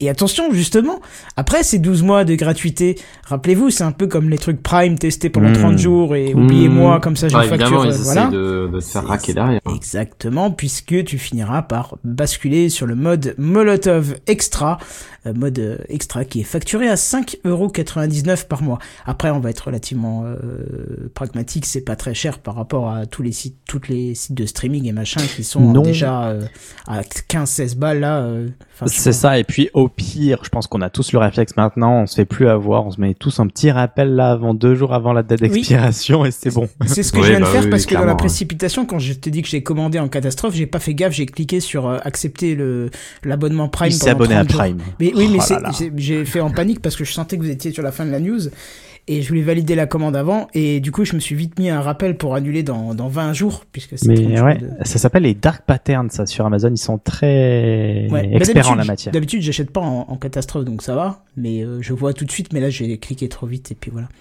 Et, et, et, et, et j'ai même pas vu, j'ai validé mon panier avec un petit truc dont on a discuté, mon cher Benzen, euh, samedi, il y a deux semaines. Euh, donc voilà. C'est pas grave. Oh, d'accord. Voilà. Euh, Je vois. bref, alors. La ce- coke? Oui. Sur Amazon, oui, c'est vrai qu'on peut commander de la coke. Euh, j'ai Ouais, encore de la d'ailleurs coke. dans Mais je ma crois qu'il y liste a un autre d'envie compte, de- LSD. je crois que ça pensais s'appelle framboise, mais euh, ouais. c'est- Ouais, c'est ça, faut Ouais, chercher framboise. Ah oui, voilà. Non, non. Alors revenons un petit peu sur Molotov et Salto. Alors ne croyez pas, c'est pas du tout un partenariat. Hein. C'est pas euh, Salto qui s'est dit, eh, au fait, je vais mettre des gens à la rue, ça t'intéresse et tout. Tu me files un petit pourcentage pour essayer de rembourser ma perte. Non, non, pas du tout. C'est vraiment euh, Molotov qui s'est dit, bah là, il va y avoir des gens à la rue. On va peut-être récupérer des clients qui sont déjà habitués au système de TV en ligne. Parce qu'au final, c'est ça le cœur de cible, c'est ça qui est intéressant. C'est pas peut-être d'essayer de choper de nouveaux clients. Enfin, je pense que ça doit être très difficile euh, de nos jours à faire, mais plutôt de choper là, dans ce cas-là, ceux qui avaient l'habitude du service, qui étaient satisfaits du service et qui se disent, bah maintenant, je vais aller vers qui si je veux regarder ma télé? Et ben là, vous pourrez aller chez Molotov. Bah oui, c'est du pain béni pour eux. Oui, c'est Oui, ça. Parce que c'est une offre similaire. Il faut savoir qu'il y a aussi pas mal de chaînes de télé dessus. euh, 4 ans, hein, je vous ai dit, c'est quand même pas mal du tout. Euh, Enfin voilà, si vous regardez la télé. Ça me surprend d'ailleurs venant de toi que tu nous parles de télé, mais ok. Euh, Est-ce que tu te rappelles que ce que je t'ai mis ce matin dans le conducteur Enfin, dans le, dans le truc en disant je suis en panique pour ce soir, j'ai rien, il faut que j'adapte toute la technique. Pardon, et- pardon, pardon. Tu vois Regarde, le résultat, on fait une émission où j'ai fait la de techniques, des coupures et tout, et, et j'ai pris la première news qui me parlait à peu près, et puis euh, regarde, je l'ai même pas rédigé, j'ai mis que des notes, ça me ressemble. Mais Bah, bon, c'est- bref, c'est- C'est Oui. toujours un peu le truc. euh, J'avoue que je, je suis plus trop de la génération qui mate la télé, moi non plus. mais quand il y a besoin, c'est toujours la croix, la bannière pour regarder les trucs à la télé, parce que le site de France.tv, honnêtement, ça s'améliore, mais faut un compte, euh, faut machin, faut bidule, faut chouette. Les les, les replays sont autorisés que pendant 7 jours. Tout le monde, bah frérot, c'est mon argent qui paye. Écoute, est-ce que je pourrais avoir accès à Julie Lescaut un peu plus que 7 jours? Euh... Est-ce que vraiment tu veux accès à Julie Lescaut plus que 7 jours? Non, mais tu vois, genre les trucs, euh, la carte au trésor, j'aimais j'aimais vraiment bien l'émission et avant qu'ils les mettent sur YouTube, en fait, t'avais pas accès aux anciennes émissions.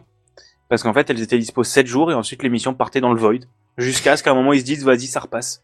Mais j'avoue que euh, moi j'ai toujours mes anciens réflexes de à l'époque où je regardais la télé. Et après je me suis dit tiens je vais regarder un programme, ça a l'air intéressant. Je me pointe à 20h50 pour regarder le programme. Tu parles. Ouais, d'avoir ta 21h15. 15 minutes de pub, euh, ouais, ouais, t'as- ouais. Ah, non, toujours c'est la un pub. enfer. Ouais, ça bon m'en courage fait. mon pote, ouais. C'est ça. C'est un enfer. Ils ont pas compris que, que c'est la publicité qui a tué le modèle et puis que et que ce modèle d'ailleurs est en train de se répéter euh, euh, sur le net avec euh, la pub partout. Mais bon.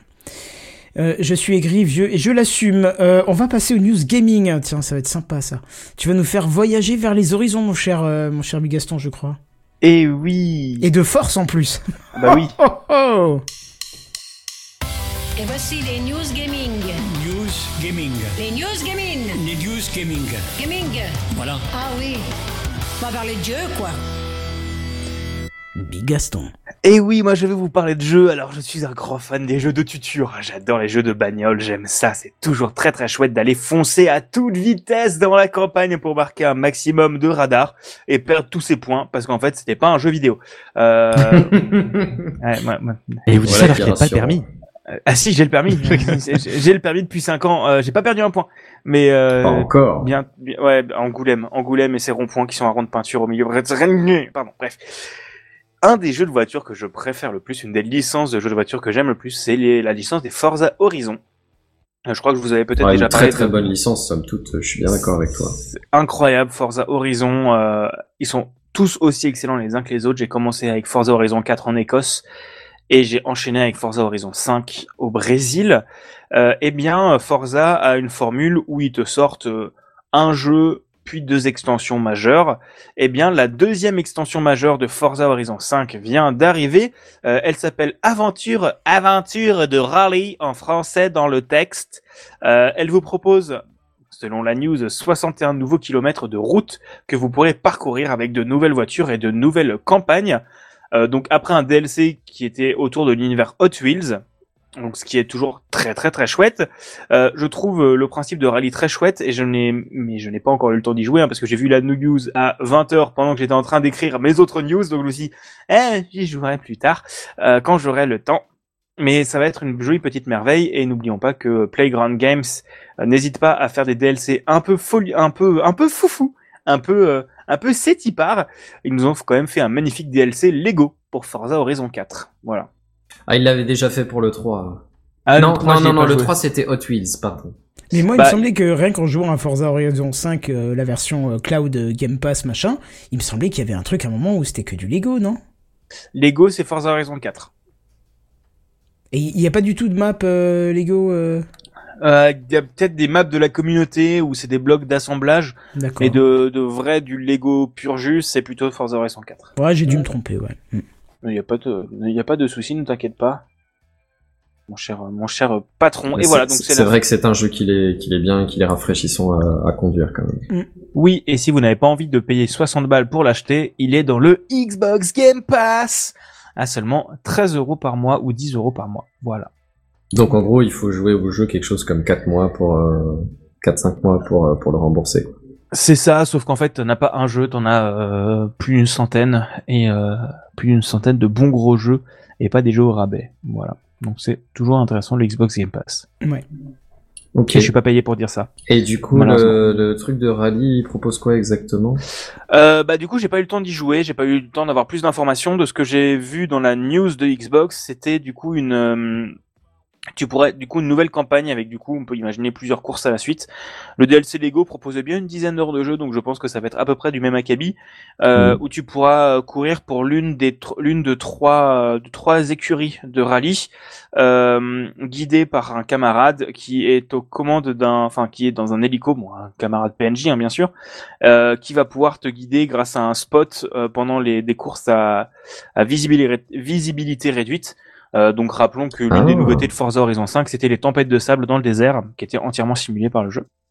Et donc on peut imaginer de- des grosses tempêtes, des grosses trucs de boue et tout ça, euh, que tu pourras... euh, Enfin, c'est des nouvelles courses, un peu de scénario en plus. c'est toujours très chouette. Voilà, moi j'aime bien. Et, et- et Forza, c'est un jeu qui se, qui se déguste avec grand plaisir. Certes. Voilà. Ça marche, bah, merci de l'info. Eh ben de rien. Et si jamais vous avez, euh, si jamais le jeu de base coûte une soixantaine d'euros, euh, les deux DLC coûtent une trentaine, le pack des deux DLC coûte une trentaine d'euros, euh, je crois, je sais plus combien coûte un seul DLC, et sinon vous avez l'édition Turbo Collector à 100 balles qui inclut le jeu, deux DLC plus des bagnoles, mais en gros déjà c'est le jeu plus de, les deux DLC, donc c'est pour ça déjà c'est intéressant. Voilà. Ok, super. Voilà. Et du coup maintenant j'ai, je, je garde la parole. Ah bah oui, j'allais dire, t'enchaînes semaine. même pas, tiens. Bah oui, bah oui, je, je, T'attendais, t'attendais, voilà. Bah ouais, bah Bah, oui. ça mériterait un petit, un petite virgule quand même. Ah bah oui, non, ouais. c'est même pas qu'une petite virgule en fait, c'est parce qu'il change carrément de section, c'est le dossier de la semaine où j'ai loupé un truc. euh. C'est parti. Ah bah voilà. Non, c'est pas ça, si, c'est ça. Tu as entendu le dernier truc là Tu as vu l'iPad qui est sorti la dernière fois C'est le dossier de la semaine. C'est le dossier de la semaine. C'est le dossier de la semaine. C'est le dossier de la semaine, mes amis. Ah, ça c'est moderne. Ça, c'est moderne. Ah, je suis un peu déçu que mon comparse JNBR, euh, euh, digne des achats compulsifs que je fais, euh, ne soit pas là pour m'accompagner ce soir parce que je vais vous parler du Steam Deck. Euh, je vous, en- j'avais abordé la question la semaine dernière en disant que j'avais reçu le mien, mais que j'avais pas eu le temps d'y jouer plus que ça. Eh bien, ça fait une semaine que je l'ai et que j'y joue. Et bon, déjà, c'est une machine incroyable. hein. C'est un très très beau joujou et j'en suis très heureux de, de, de l'avoir pour tester des jeux. Mais maintenant, on va se dire, parce que c'est parce que je suis un peu concon et que moi j'aime bien euh, détourner les limites, et je me suis dit, euh, comment on fait pour installer des jeux qui sont pas sur Steam? Euh, Donc, je vais vous parler un peu de comment ça se passe pour installer des jeux qui sont pas sur Steam. Donc déjà, Steam, pour rappel, le Steam Deck c'est une machine développée par Valve, euh, ceux qui font aussi le shop en ligne Steam dont Benzen nous a déjà parlé ici. C'est en fait un ordinateur tournant sous Arch Linux, euh, donc euh, coucou Redscape, euh, Arch Linux, donc euh, un système d'exploitation euh, dont j'ai pas envie de rentrer dans les détails parce que si je dis la moindre erreur, je vais me faire clouer sur la place publique.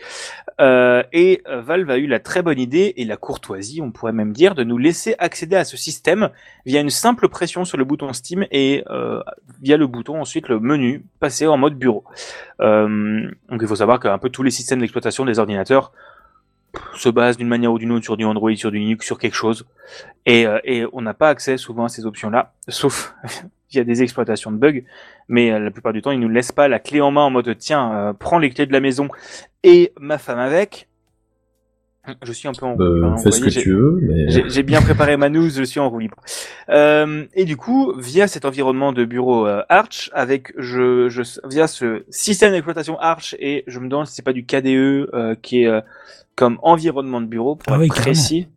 C'est un bon petit KDE. Euh, bah, en gros, tu vas pouvoir installer un peu ce que tu veux à partir du moment où ça tourne sur Linux, donc tu peux parfaitement aller naviguer sur Firefox, hein, comme tu veux. Et moi, je vais vous parler d'un truc qui s'appelle EmuDeck. EmuDeck, c'est un script d'installation qui inclut plein d'émulateurs sur euh, dédiés au Steam Deck et qui te les configure pour que ça marche sur le Steam Deck. En gros, tu vas sur le site emudeck.com, tu télécharges le script, euh, tu l'exécutes depuis ton bureau, et en gros, lui, il va, ça met une dizaine de minutes pour tout télécharger, tout installer, tout faire correctement, et ça t'installe des émulateurs pour à peu près tout. En gros, tu as à la fois les anciennes consoles, donc Atari, Amstrad et tous les trucs comme ça. Tu as les consoles qui sont un peu plus connues, euh, la PlayStation 1, la Super NES, la Game Boy, mais aussi des beaucoup plus récentes avec la 3DS ou la Nintendo Switch. En fait, ça te En fait un petit recall box sur, euh, sur la. C'est ça. Quoi. C'est ça. C'est bah, c'est à peu près le même principe que Recallbox. C'est ils développent pas leurs propres émulateurs. C'est en gros un script qui t'installe les émulateurs. En gros. Euh, pour Nintendo, vous avez en gros toutes les consoles, plus ou moins, Euh, même la Switch. Et les jeux Switch tournent mieux sur Steam Deck que sur Switch. Voilà, je pose Ah. ça là Euh, parce que bah, elle est vachement plus puissante, bien évidemment. Euh, pour Sony, en gros, t'as toutes les portables et t'as toutes les consoles de salon jusqu'à la PS3 et la Xbox. C'est un peu plus galère parce qu'ils n'ont pas encore réussi à bien émuler les consoles à cause de, de du système d'exploitation un peu chelou de, de Microsoft. En gros, euh, une fois que vous avez installé ce script, vous avez juste à importer vos ROM, sans les téléchargeant depuis des sites parfaitement légaux sur Internet, hein, soit depuis le deck directement, soit en glissant une petite carte SD dans la console. Euh, vous la glissez sur votre PC, vous mettez vos ROM, et ensuite sur la console, bah, c'est un copier-coller de fichiers, en fait, c'est vraiment ça. Il te crée un dossier par console, tu mets ta ROM dedans et ça marche. Euh, Mais rappelons que l'émulation, c'est légal seulement si tu dumps toi-même tes ROM et pas si Oui. tu vas sur des sites de d'émulation en ligne. Mais personne fait ça, voyons. Non, Bah, non, Euh, c'est illégal. c'est Bah oui. c'est illégal Je ne l'émulation. viendrai pas à l'idée. Oh là là. Euh, en gros, l'outil vient avec un vient également avec un logiciel qui s'appelle Steam ROM Manager.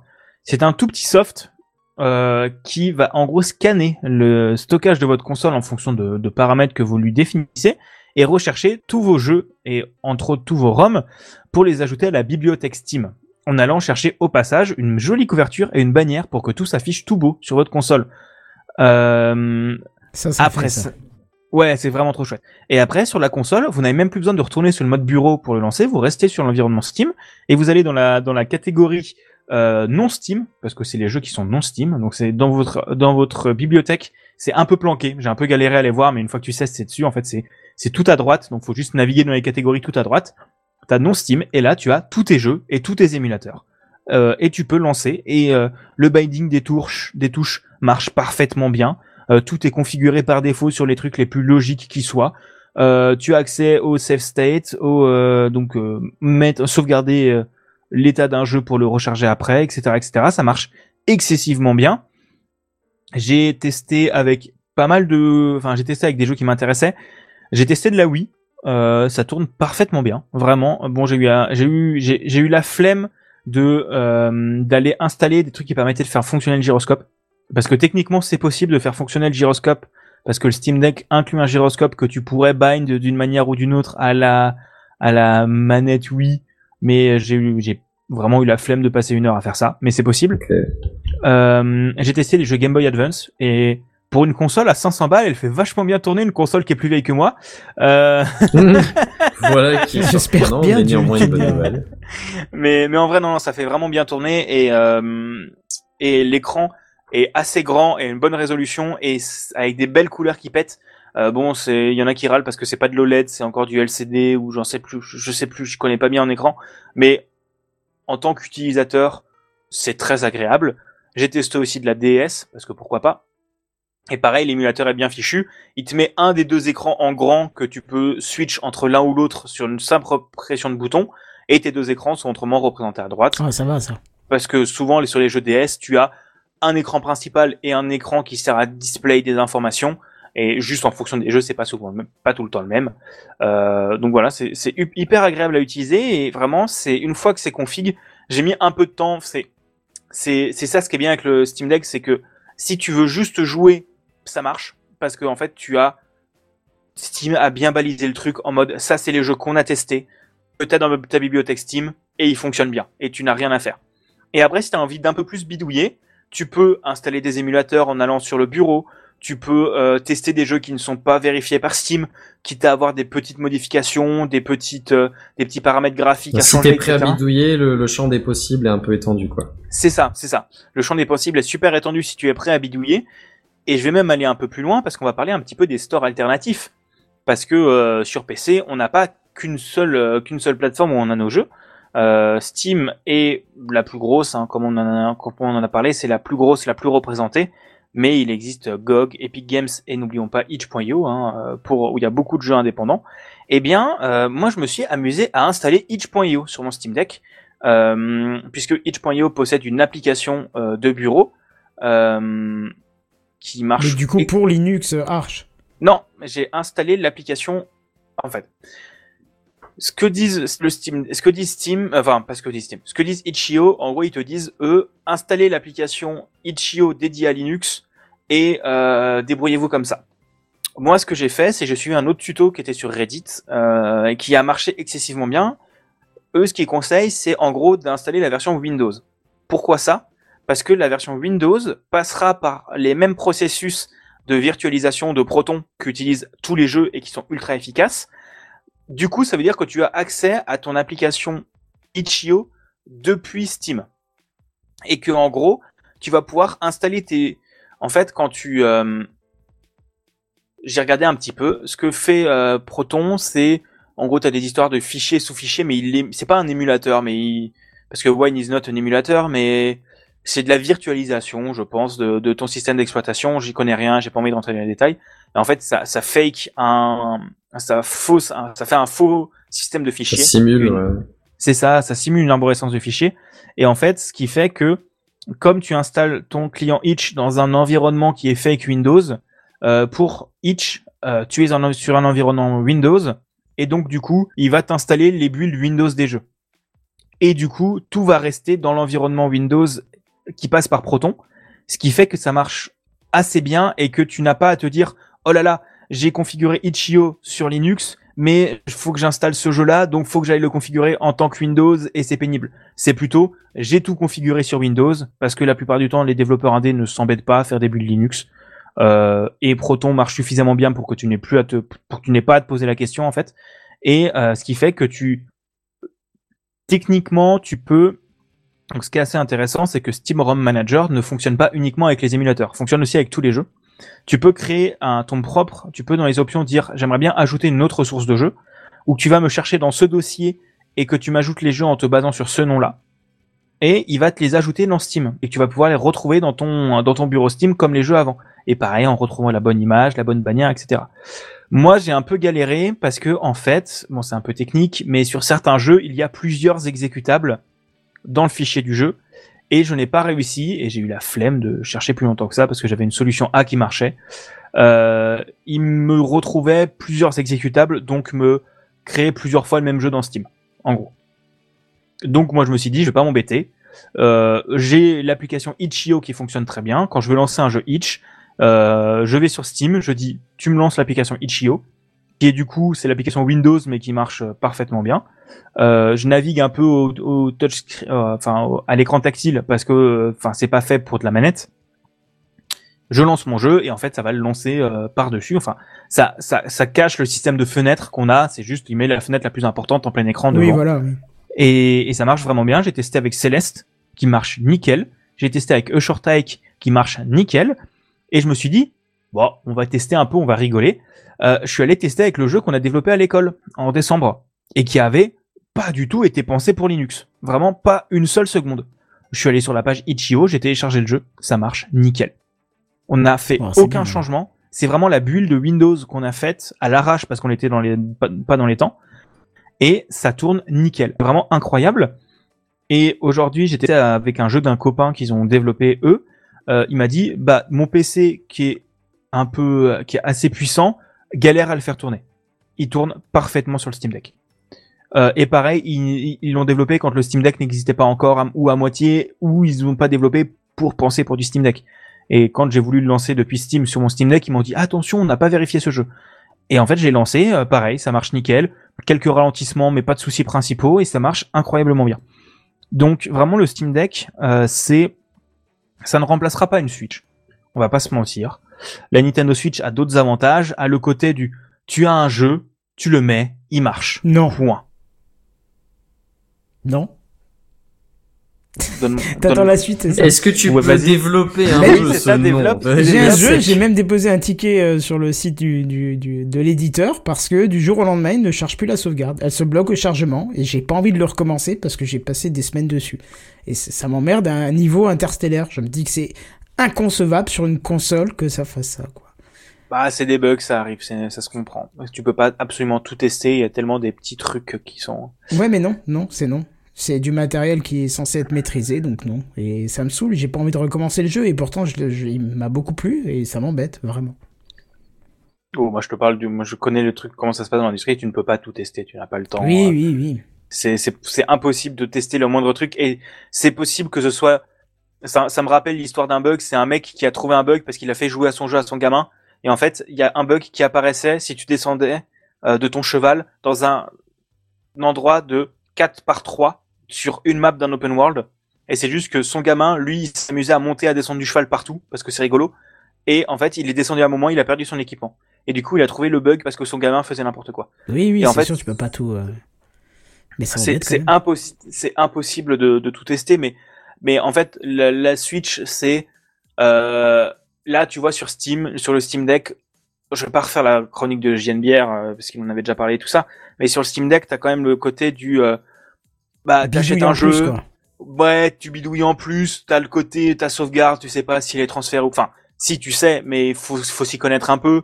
Euh, t'as le côté, c'est quand même techniquement un peu de la virtualisation, donc euh, tous les jeux ne marchent pas aussi bien, sont pas prévus pour ça forcément. T'as peut-être un peu de glitch graphique à trouver, etc. Bon après sur ma bibliothèque de plus de 1050 jeux, j'en ai 400 qui tournent, qui ont été testés par Steam comme tournant sur le deck. Donc c'est à peu près le tiers, donc c'est quand même rassurant. Donc le tiers qui sont, comme tu disais, garantis un peu entre guillemets fonctionnels. Ça, ça veut pas dire qu'il y en a que 400, c'est juste que ceux-là, euh, c'est assez garanti. Quoi. En fait, ce Steam, ils ont différents niveaux de validation. Tu as garantie pour ce deck, euh, pour pour ce deck, garantie pour ce deck, garantie pour Steam Deck, jouable, euh, injouable ou non testé. En gros, garantie sur deck, c'est que le jeu quand tu le lances, ça fonctionne. Les boutons, ce n'est pas des claviers, des boutons clavier souris, mais c'est bien les boutons des bonnes manettes. Que euh, tu n'as pas de bug d'affichage, euh, que les textes ne sont pas trop petits et que tu peux entièrement jouer au jeu à la manette avec la bonne résolution. Euh, ça, c'est leur critère pour que ça soit jouable, euh, pour que ce soit vérifié sur Steam Deck. Pour que ce soit jouable, c'est que tu as une de ces trucs-là qui ne passe pas. C'est que de temps en temps, tu as besoin de faire appel au clavier parce qu'il y a du texte à rentrer. De temps en temps, tu as un, une icône qui se balade, qui est pas la bonne. Euh, les textes sont un peu petits. faut aller changer des paramètres graphiques par toi-même. Mais ça veut pas dire que ce n'est pas jouable. Euh, incompatible, c'est plutôt genre des jeux multijoueurs qui ont un système d'anti-cheat qui n'est pas fait pour Linux et qui, euh, comme souvent les systèmes d'anti-cheat ont besoin des accès bas niveau euh, à ta machine pour vérifier que tu ne triches pas, euh, bah c'est juste ça ne marche pas et c'est pas fait pour.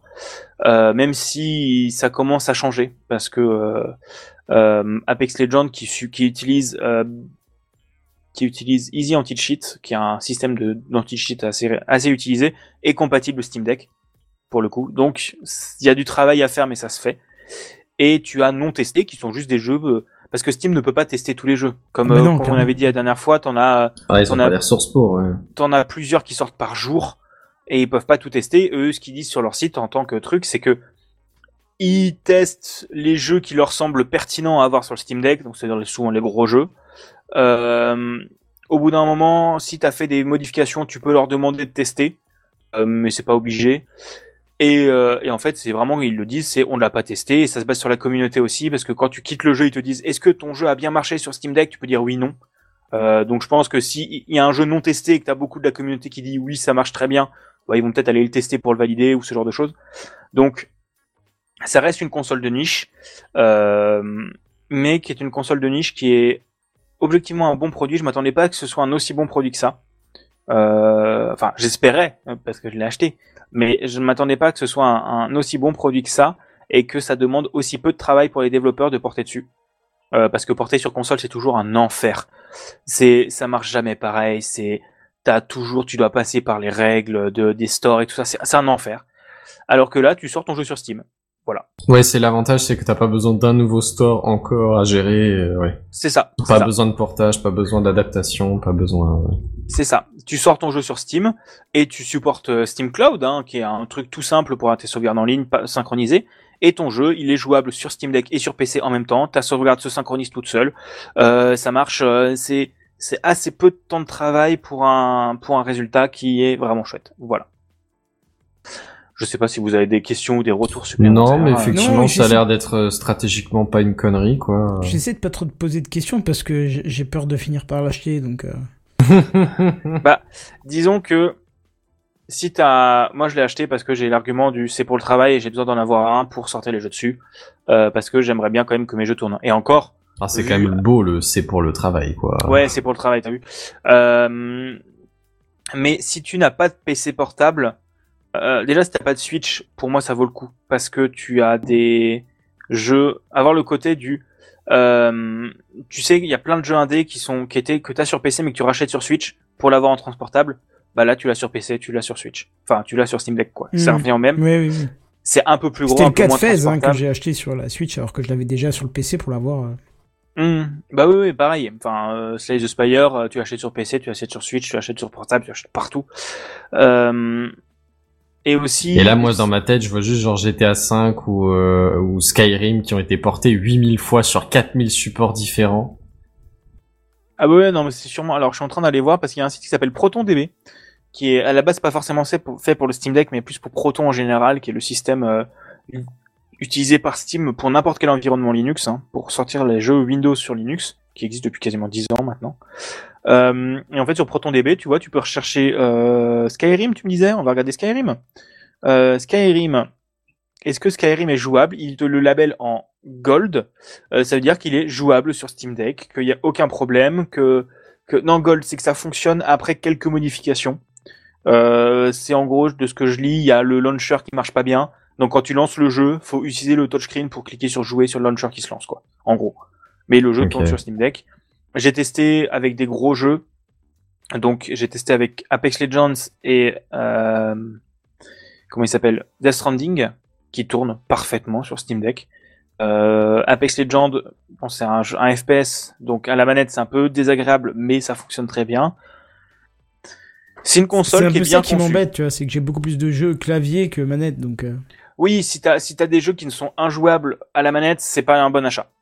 Euh, loin de là, mais c'est C'est pas jouable- pour, quoi. Un jouable, tout est relatif parce que tu vois, il y a des gens qui jouent à Minecraft que sur euh, sur manette et qui voudraient pas de clavier, alors que moi je pourrais pas, tu vois. Oui, bien sûr.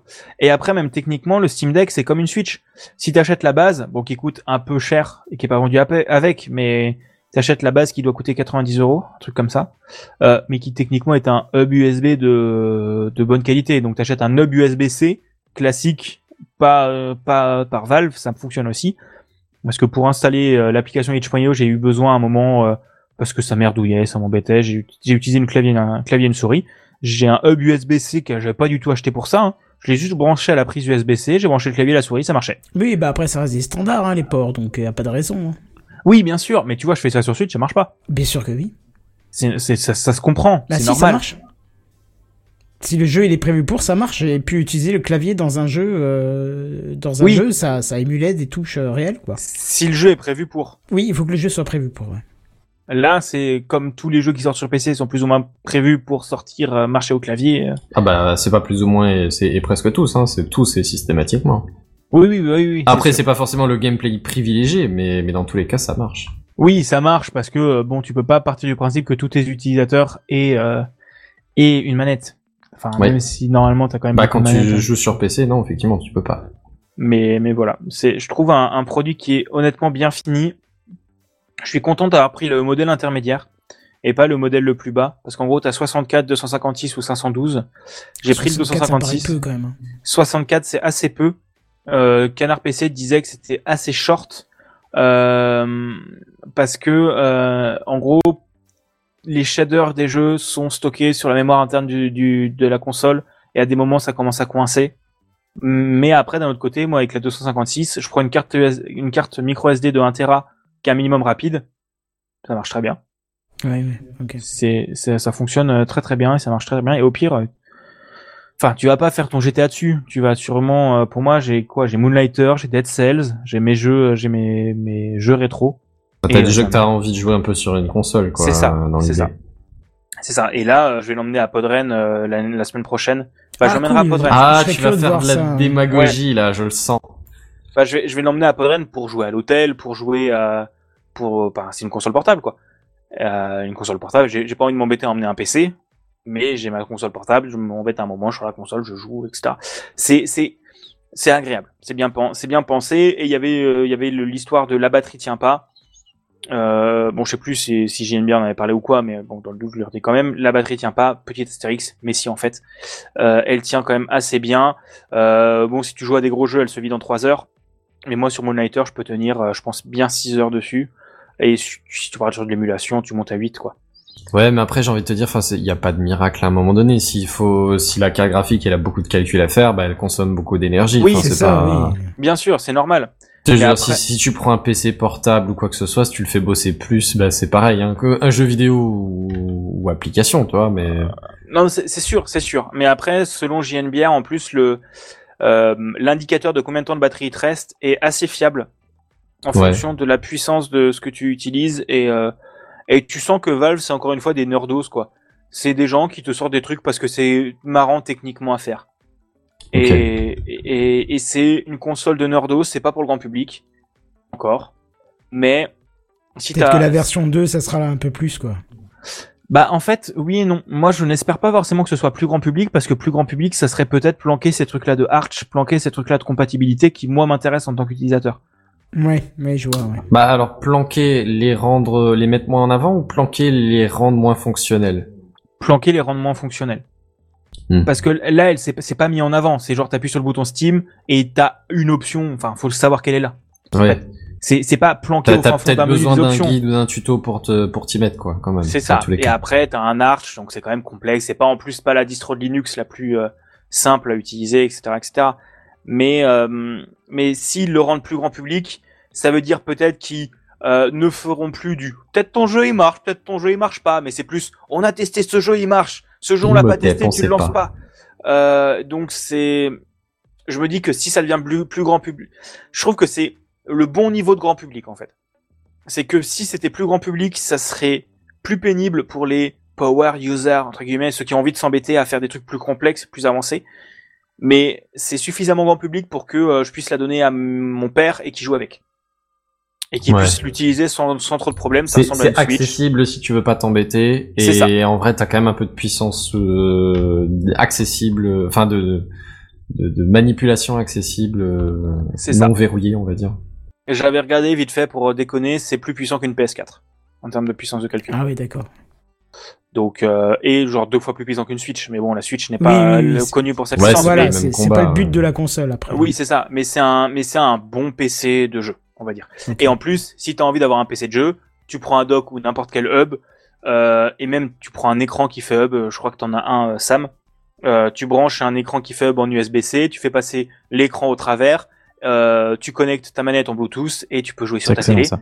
Et en plus, si, si t'es branché via le dock, euh, il se, il se décloque le truc euh, parce qu'ils mettent des limitations sur la batterie et vu la taille de l'écran. Mais je, je crois que si tu sors en USB-C, tu peux monter jusqu'à de la 4K sur les jeux et tout ça. Et, et est-ce que ça fait du, du Steam Link? Hum, euh, streamer le jeu depuis ton PC Ouais, non, Ouais. bah depuis, ah, depuis le Stream Deck jusqu'à un PC par exemple. Ouais. Parce que quand j'allume mon stream, Steam Deck, j'ai la fenêtre Steam qui s'ouvre en mode Steam Deck est maintenant disponible pour le streaming. Ah ouais, bah là, ça serait, là c'est vachement bien parce que si en plus ça reconnaît le, le clavier souris en, en natif, en fait, il n'y a plus aucune limitation. Tu te dis, euh, bah c'est c'est mon Steam et je joue avec ça, quoi. Oui, c'est ça. Et en plus, le, le, tu sens que tu as plein de petites astuces techniques. En fait, tu sens que Steam, ils ont pas sorti le Steam Deck en développant des technologies pour le Steam Deck, mais plus, ça fait 10 ans qu'ils développent plein de technologies différentes et qu'il y a le Steam Deck qui les mélange toutes. Ouais, Genre ouais. Proton, ils l'ont développé pas pour le Steam Deck, euh, mais pour que les joueurs Linux puissent jouer. Euh, Steam Link, ils l'ont développé pour que tu puisses jouer sur ta télé. Mais moi, pas- j'avais, enfin, j'ai toujours le boîtier Steam Link, qui est une merveille en soi. Le seul- la J'adorerais seule- en prendre un. Ah mais euh, c'est vraiment top comme truc, hein. Mais ils Mais le vendent plus, hein. Bah non, malheureusement, et surtout, ils l'avaient bradé à 1 euro à la fin. Ouais, ouais, ouais. et il a même leur manette qui est pas formidable mais qui, qui tente des trucs euh, ou même qu'est-ce qu'il y a aussi le Steam Remote Play qui marche incroyablement bien C'est quoi ça? Ton jeu- tu n'as pas envie de développer un mode en ligne pour ton jeu euh, coach coop? Bah pas grave t'en as un qui stream le jeu aux autres et les jeux les autres ils Ah oui, voient mais le ça, j'ai jeu jamais réussi à l'exploiter encore. c'est incroyable ça marche super bien D'accord. à partir du moment où tu as la fibre ça marche super bien donc voilà tu sens que, tu sens que vraiment que Steam c'est des nerdos et que euh, ils sont en mode vas-y on tente des trucs on verra si ça Oui, marche mais le seul truc qu'ils avaient annoncé qu'ils ont jamais sorti finalement, c'est la possibilité de vendre un jeu une fois que t'en t'en avais marre. Ou de le donner Ouais. à quelqu'un d'autre, tu vois. Oui, oui, oui. Et ça, Bah, c'est dommage. Ça aurait été bien, tu vois. J'aurais bien échangé des jeux avec quelqu'un d'autre. Oui, oui. Bah, c'est un peu, enfin, ça, c'est, c'est péter leur business model après d'un autre côté. Et, et si tu fais ça, faut pas le faire au détriment des devs. Déjà que les jeux de moins de deux heures, t'as des abrutis qui jouent au jeu et qui le refundent après, après avoir joué. Ouais, Et, ça euh, effectivement, ça c'est pas ta- terrible. Ouais, mais attends, enfin, je veux dire, c'est pas interdit de filer un bouquin à quelqu'un d'autre. Non. Bah voilà, pourtant l'auteur, il a mis euh, du temps à l'écrire et toi tu l'as lu une fois et tu le files à quelqu'un d'autre qui Oui, ne payera mais pas. là, là, il parle de la du, fait que refund. l'auteur il en il doit le racheter entre guillemets, enfin le, le rembourser quoi. C'est ça, c'est que c'est plutôt en mode tu prends Ah oui, ton pour livre le à la refund. librairie. Ah oui, non, moi je parlais pour le don. hein. Oui, non, pour le don, oui, on est d'accord là-dessus. Mais, euh, mais euh, pour le refund, Ou la plutôt, revente pour un euro symbolique, ce genre de choses. C'est ça. C'est un peu, c'est des choses qui, à partir du moment où le développeur il reçoit son argent quand même, bon, je m'en fous un peu, mais euh, mais voilà. Bref, on a beaucoup parlé du Steam Deck. pour moi, je trouve que c'est une excellente console. Si vous êtes un petit peu curieux, euh, n'hésitez pas à en trouver un pour tester, pour bidouiller. Si vous n'avez pas de console de jeu et que vous voulez jouer en portable, ça vaut le coup. T'as quand même un bon catalogue de bons jeux. Et maintenant, les jeux qui sortent maintenant commencent à être euh, les les gens qui, enfin, disons que commence à y avoir suffisamment de gens sur Steam Deck et c'est pas trop chiant de sortir un jeu dessus. Donc les développeurs s'embêtent à mettre leur, à rendre leur jeu compatible. Hmm, Du genre Sea of Thieves est compatible avec, est compatible officiellement avec le Steam Deck depuis cette année. D'accord. Il, il a été rendu alors que c'est un jeu qui est sorti avant la sortie du Steam Deck. Euh, Qu'est-ce qu'il y a d'autre? Je sais plus. euh, Il y a plein de jeux. Bah, j'ai dit Death Stranding, euh, euh, No Man's Sky, comme l'avait dit JNBR, euh, etc. Il y a plein de trucs qui sont vraiment agréables et c'est votre bibliothèque Steam, donc vous n'avez pas à racheter votre jeu autre part. Oui, c'est Voilà. ça qui est bien, quoi. Oui, bah, j'ai une bibliothèque Steam de 1100 de 1050 jeux. Bah, je suis bien content d'avoir 1050 jeux sur cette console. Quoi. Ouais, oui, oui, oui. Voilà, voilà. Bon, bah, très Ouais. bien. Et bah, j'ai fini ma news. Euh, oui, ton dossier même. Euh, bah, je vous propose qu'on passe au, aux news en bref, si ça vous va. Il a deux petites. Heureusement qu'on fait plus court que d'habitude. Oui, hein. oui. Ouais, bah, on s'est un peu étalé, mais c'est bien aussi, quoi. Donc, euh, J'ai j'ai un, Ouais, j'ai un ouais, peu blablaté, je suis désolé. c'est ça. Non, Alors non, attention, c'est parti. C'est les news en bref. Oui, on parle des IA génératives comme ChatGPT. Eh ben, est-ce que, est-ce que vous savez que selon une étude, ça mettrait 300 millions d'emplois en danger dans le monde? Ah ouais. Quand même. Ouais, Et- alors tu peux dire que ça va créer des emplois forcément, mais ou en modifier certains, mais c'est vrai que ouais, il y a moyen que tout le monde y retrouve pas son compte quand même quoi. C'est ça. Et de ce que j'ai vu, alors c'est peut-être pas le même article, a priori on pourrait penser que ce serait donc les, les métiers les, les, les, les moins bien valorisés, mais a priori ce serait plutôt, j'imagine les nôtres en tout cas, ceux Bah, les des professions. ouais. Ouais, voilà, mais les, comment on appelle ça? Pas les CSP+, euh, je sais plus la moyenne, je sais plus comment on dit ça, mais euh, ouais. Donc a priori c'est pas ce qu'on pense, c'est pas ce qu'on pense au premier abord. Ok. Bah écoute, on verra bien en tout cas. hein, L'avenir nous le dira. On sera peut-être euh, pas au chômage à 77 ans comme c'est annoncé maintenant, mais peut-être qu'on sera à, à, à 50, même pas. On verra bien. C'est les news en bref. Le 1er avril, Twitter va, va faire quelque chose de sympa. Le 1er avril, ils choisissent bien leur date, ces, enfo- ces enseignants. Euh, ils vont retirer toutes les anciennes certifications. Vous savez, les petites coches bleues, là, celles qui étaient gratuites, mais qui, euh, qui euh, avaient une vraie vérification. C'est-à-dire qu'elle avait une vraie valeur, cette certification. Eh ben, ils vont les enlever parce que bah du coup maintenant tu dois payer pour le Twitter Blue qui te donne ce petit machin bleu et qui dit tiens ça c'est un gros fricot s'il a payé pour pas grand chose. Eh ben en fait euh, tous ceux qui n'ont pas payé vont perdre leur certification. Je, Ah ouais. je, je le regrette hein, dans le fond, mais maintenant, maintenant que c'est fait, il vaut mieux que ce soit fait justement, comme ça c'est plus le bordel quoi. Comme ça tu sais où est-ce que t'en es, ouais. C'est ça. Et Je suis en train de voir un truc, il me semblait avoir vu dans le filet de l'épisode que t'avais écrit un truc sur TweetDeck, euh, Bigaston, non? Euh, oui, mais c'était possiblement une fake news non vérifiée, donc j'ai pas voulu euh, en reparler, mais euh, TweetDeck va être rendu, euh, va être rendu payant. Va- Ouais, mais en fait être- c'était dû à une panne qui a eu cet après-midi. hein. Il y a juste eu une petite panne apparemment et tout le monde a dit oui non mais ça y est ça passe au payant et en fait euh, moi je l'ai allumé ce soir, ça marche très bien. Oui, c'est pour ça. Je suis allé revérifier ce soir et ça marchait, donc j'ai supprimé la news parce que je me suis dit, bah, en fait, ça n'a pas été vérifié. Mais par contre, c'est officiel que TweetDeck va devenir payant Oui. euh, dans Twitter Blue d'ici euh, X temps. Ouais, j'espère que c'est très loin parce que ça m'embête déjà. Surtout qu'il me repropose toujours la nouvelle version de TweetDeck où il m'a tout supprimé. Je suis obligé de tout recommencer de zéro, ça m'embête. Donc je fais quitter et reprendre l'ancienne, mais. euh, Installe. Better TweetDeck, il, il rollout pour toi automatiquement. De quoi, pardon? Il y a une extension qui s'appelle Better TweetDeck qui te rajoute des trucs à TweetDeck.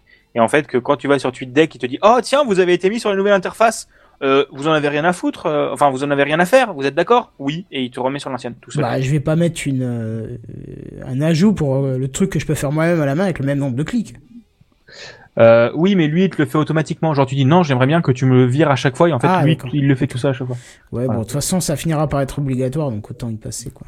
C'est Oui. les news en bref. Et moi, il y a une news qui vient de tomber à l'instant même. Le 3 2023 serait officiellement annulé selon une source à IGN à l'avantage du Summer Game Fest. Pourquoi c'est annulé? Ils ont donné une raison ou... euh, Bah, parce que ça fait trois ans qu'ils sont en sous respirateur artificiel. euh, D'accord. parce que en fait ils ont pas survécu après le Covid, ils ont pas réussi à se relancer. Parce que Nintendo, enfin parce que euh, avant t'avais la grande messe du jeu vidéo, mais maintenant que tous les éditeurs ont leur propre canal de diffusion, Ouais, c'est juste tout qui était stupide. en, juste en amont de la, de l'E3 et du coup tout le monde avait déjà les infos quand ça arrivait. C'est ça, mais maintenant c'est juste stupide de euh, te blinder dans le tunnel déjà blindé des autres. Vaut mieux le faire en septembre ou avant quand il n'y a pas tout le monde Mm. en même temps. Et c'est euh, le la personne qui organise les Game Awards qui fait aussi le Summer Game Fest avec encore plus de conférences. Du coup, c'est un c'est un c'est un E3 où avant tu avais toutes les infos sur trois jours. Maintenant, tu as toutes les informations sur un mois. Donc c'est un mois de gros bazar. Ah oui, Et euh, voilà. Ça arrivera en juin. Bah, très bien. Et je suppose que toi, tu nous en feras un retour, puisque jeux vidéo, tout ça, Oui, je crois que c'est un peu ton suis- truc, mais je suis pas très sûr. Hein, je... Ouais, je suivrai les confs, je vous ferai un récap des jeux à attendre, euh, à mon avis, voilà. Ok. eh ben écoute, c'est parfait, euh, j'ai envie de te dire. Et puis surtout que c'est toi qui clôture un petit peu cet épisode, puisqu'on va passer à la, à, la, à la conclusion. Pas avec le générique, je balance le générique de début. N'importe quoi ce soir. hein. Ah, le Bravo. début et la fin, la fin du début, euh, Ouais, on va non, mais je, sortir. je préfère quand même quand on entend cette petite note là montante, ça Mais nous tout le monde goût cette petite fin, note. euh, ce petit goût de fin comme ça qui te dit oh non c'est déjà fini, je vais réécouter la semaine prochaine. Eh ben non, parce que la semaine prochaine on n'est pas là, on se prépare pour aller à Podren et ça ça va être bien parce que il va falloir que je bosse très dur toute la semaine pour convaincre Sam d'annuler tout et venir avec nous euh, à Podren. Ah, c'est pas possible, je suis désolé. Ouais, mais toujours tout est toujours possible. Il faut, faut, faut que je ramène quelqu'un avec moi, je suis pas sûr de convaincre, donc euh... Non, tu peux le laisser chez toi. Tu mets un Kinder dans le frigo, une console allumée, un pack de bière, et puis c'est bon, c'est réglé. Je sais pas si ça marche comme ça. Toujours. Non, bah en tout cas, voilà, tu reviendras là l'année prochaine et on, on rattrapera ça en tout cas. Faut que je book, ouais. Ouais. Bref, nous on se retrouve donc pas la semaine prochaine, mais dans deux semaines. Entre temps, vous pouvez nous retrouver sur techref.fr. Ça avance au fait techref.fr Est-ce que je peux faire, en faire l'éloge euh, Non. à Podren? On D'accord. va pas se mentir. Donc j'irai sur le podcast.fr, hein, ça marchera aussi. Je suis désolé. Il y a rien qui va, quoi. On Alors que tu demandes à chat GPT, GPT de t'aider, il va t'aider. Hein. Ah bah Tu sais quoi? Vas-y, je t'en prie, je t'en prie. Non, non, ah non, tu t'es lancé sur le projet, euh, tu, tu y vas maintenant. C'est toi qui t'es lancé dessus. Hein. Moi, quand je me lance sur un truc, je le finis. Même, donc, euh, Comme il a voulu. J'ai pas dit que je le le finirais pas, j'ai pas- j'ai juste pas donné de deadline. C'est-à-dire que c'est mieux de le finir avant la fin du podcast, quoi. Oui. Oui, c'est sûr. Bon, après, on a dit qu'on irait jusqu'aux 20 ans, donc ça va, mais. mais, Oh, me dis euh, pas ça, me dis pas On va ça. avoir des Après, changements de j'allais dire, lui technologie. donne pas autant de marge comme ça, gratos. Ah non, non, non, ça c'est sûr que non. Bref, vous pouvez nous retrouver sur Twitter avant que ça devienne payant et qu'on soit plus dessus et qu'on soit sur Mastodon, donc n'hésitez pas. Et surtout, tiens, le point Discord, discord.techcraft.fr, parce qu'il commence à y avoir du monde qui vient de temps en temps. Les discussions commencent à devenir soutenues. Euh, enfin, j'ai l'impression. Euh, où je me fais des idées, où j'aimerais. Ouais, non, un petit peu. Voilà, ça commence. Donc n'hésitez pas à venir, ça serait sympa. Et sinon, euh, bah, moi je vous dis à samedi prochain, puisqu'on se retrouve à Podren évidemment. Et si c'est pas le cas, bah, dans deux semaines. Et en attendant, à plus. Bye bye. À plus. Salut tout le À monde. plus.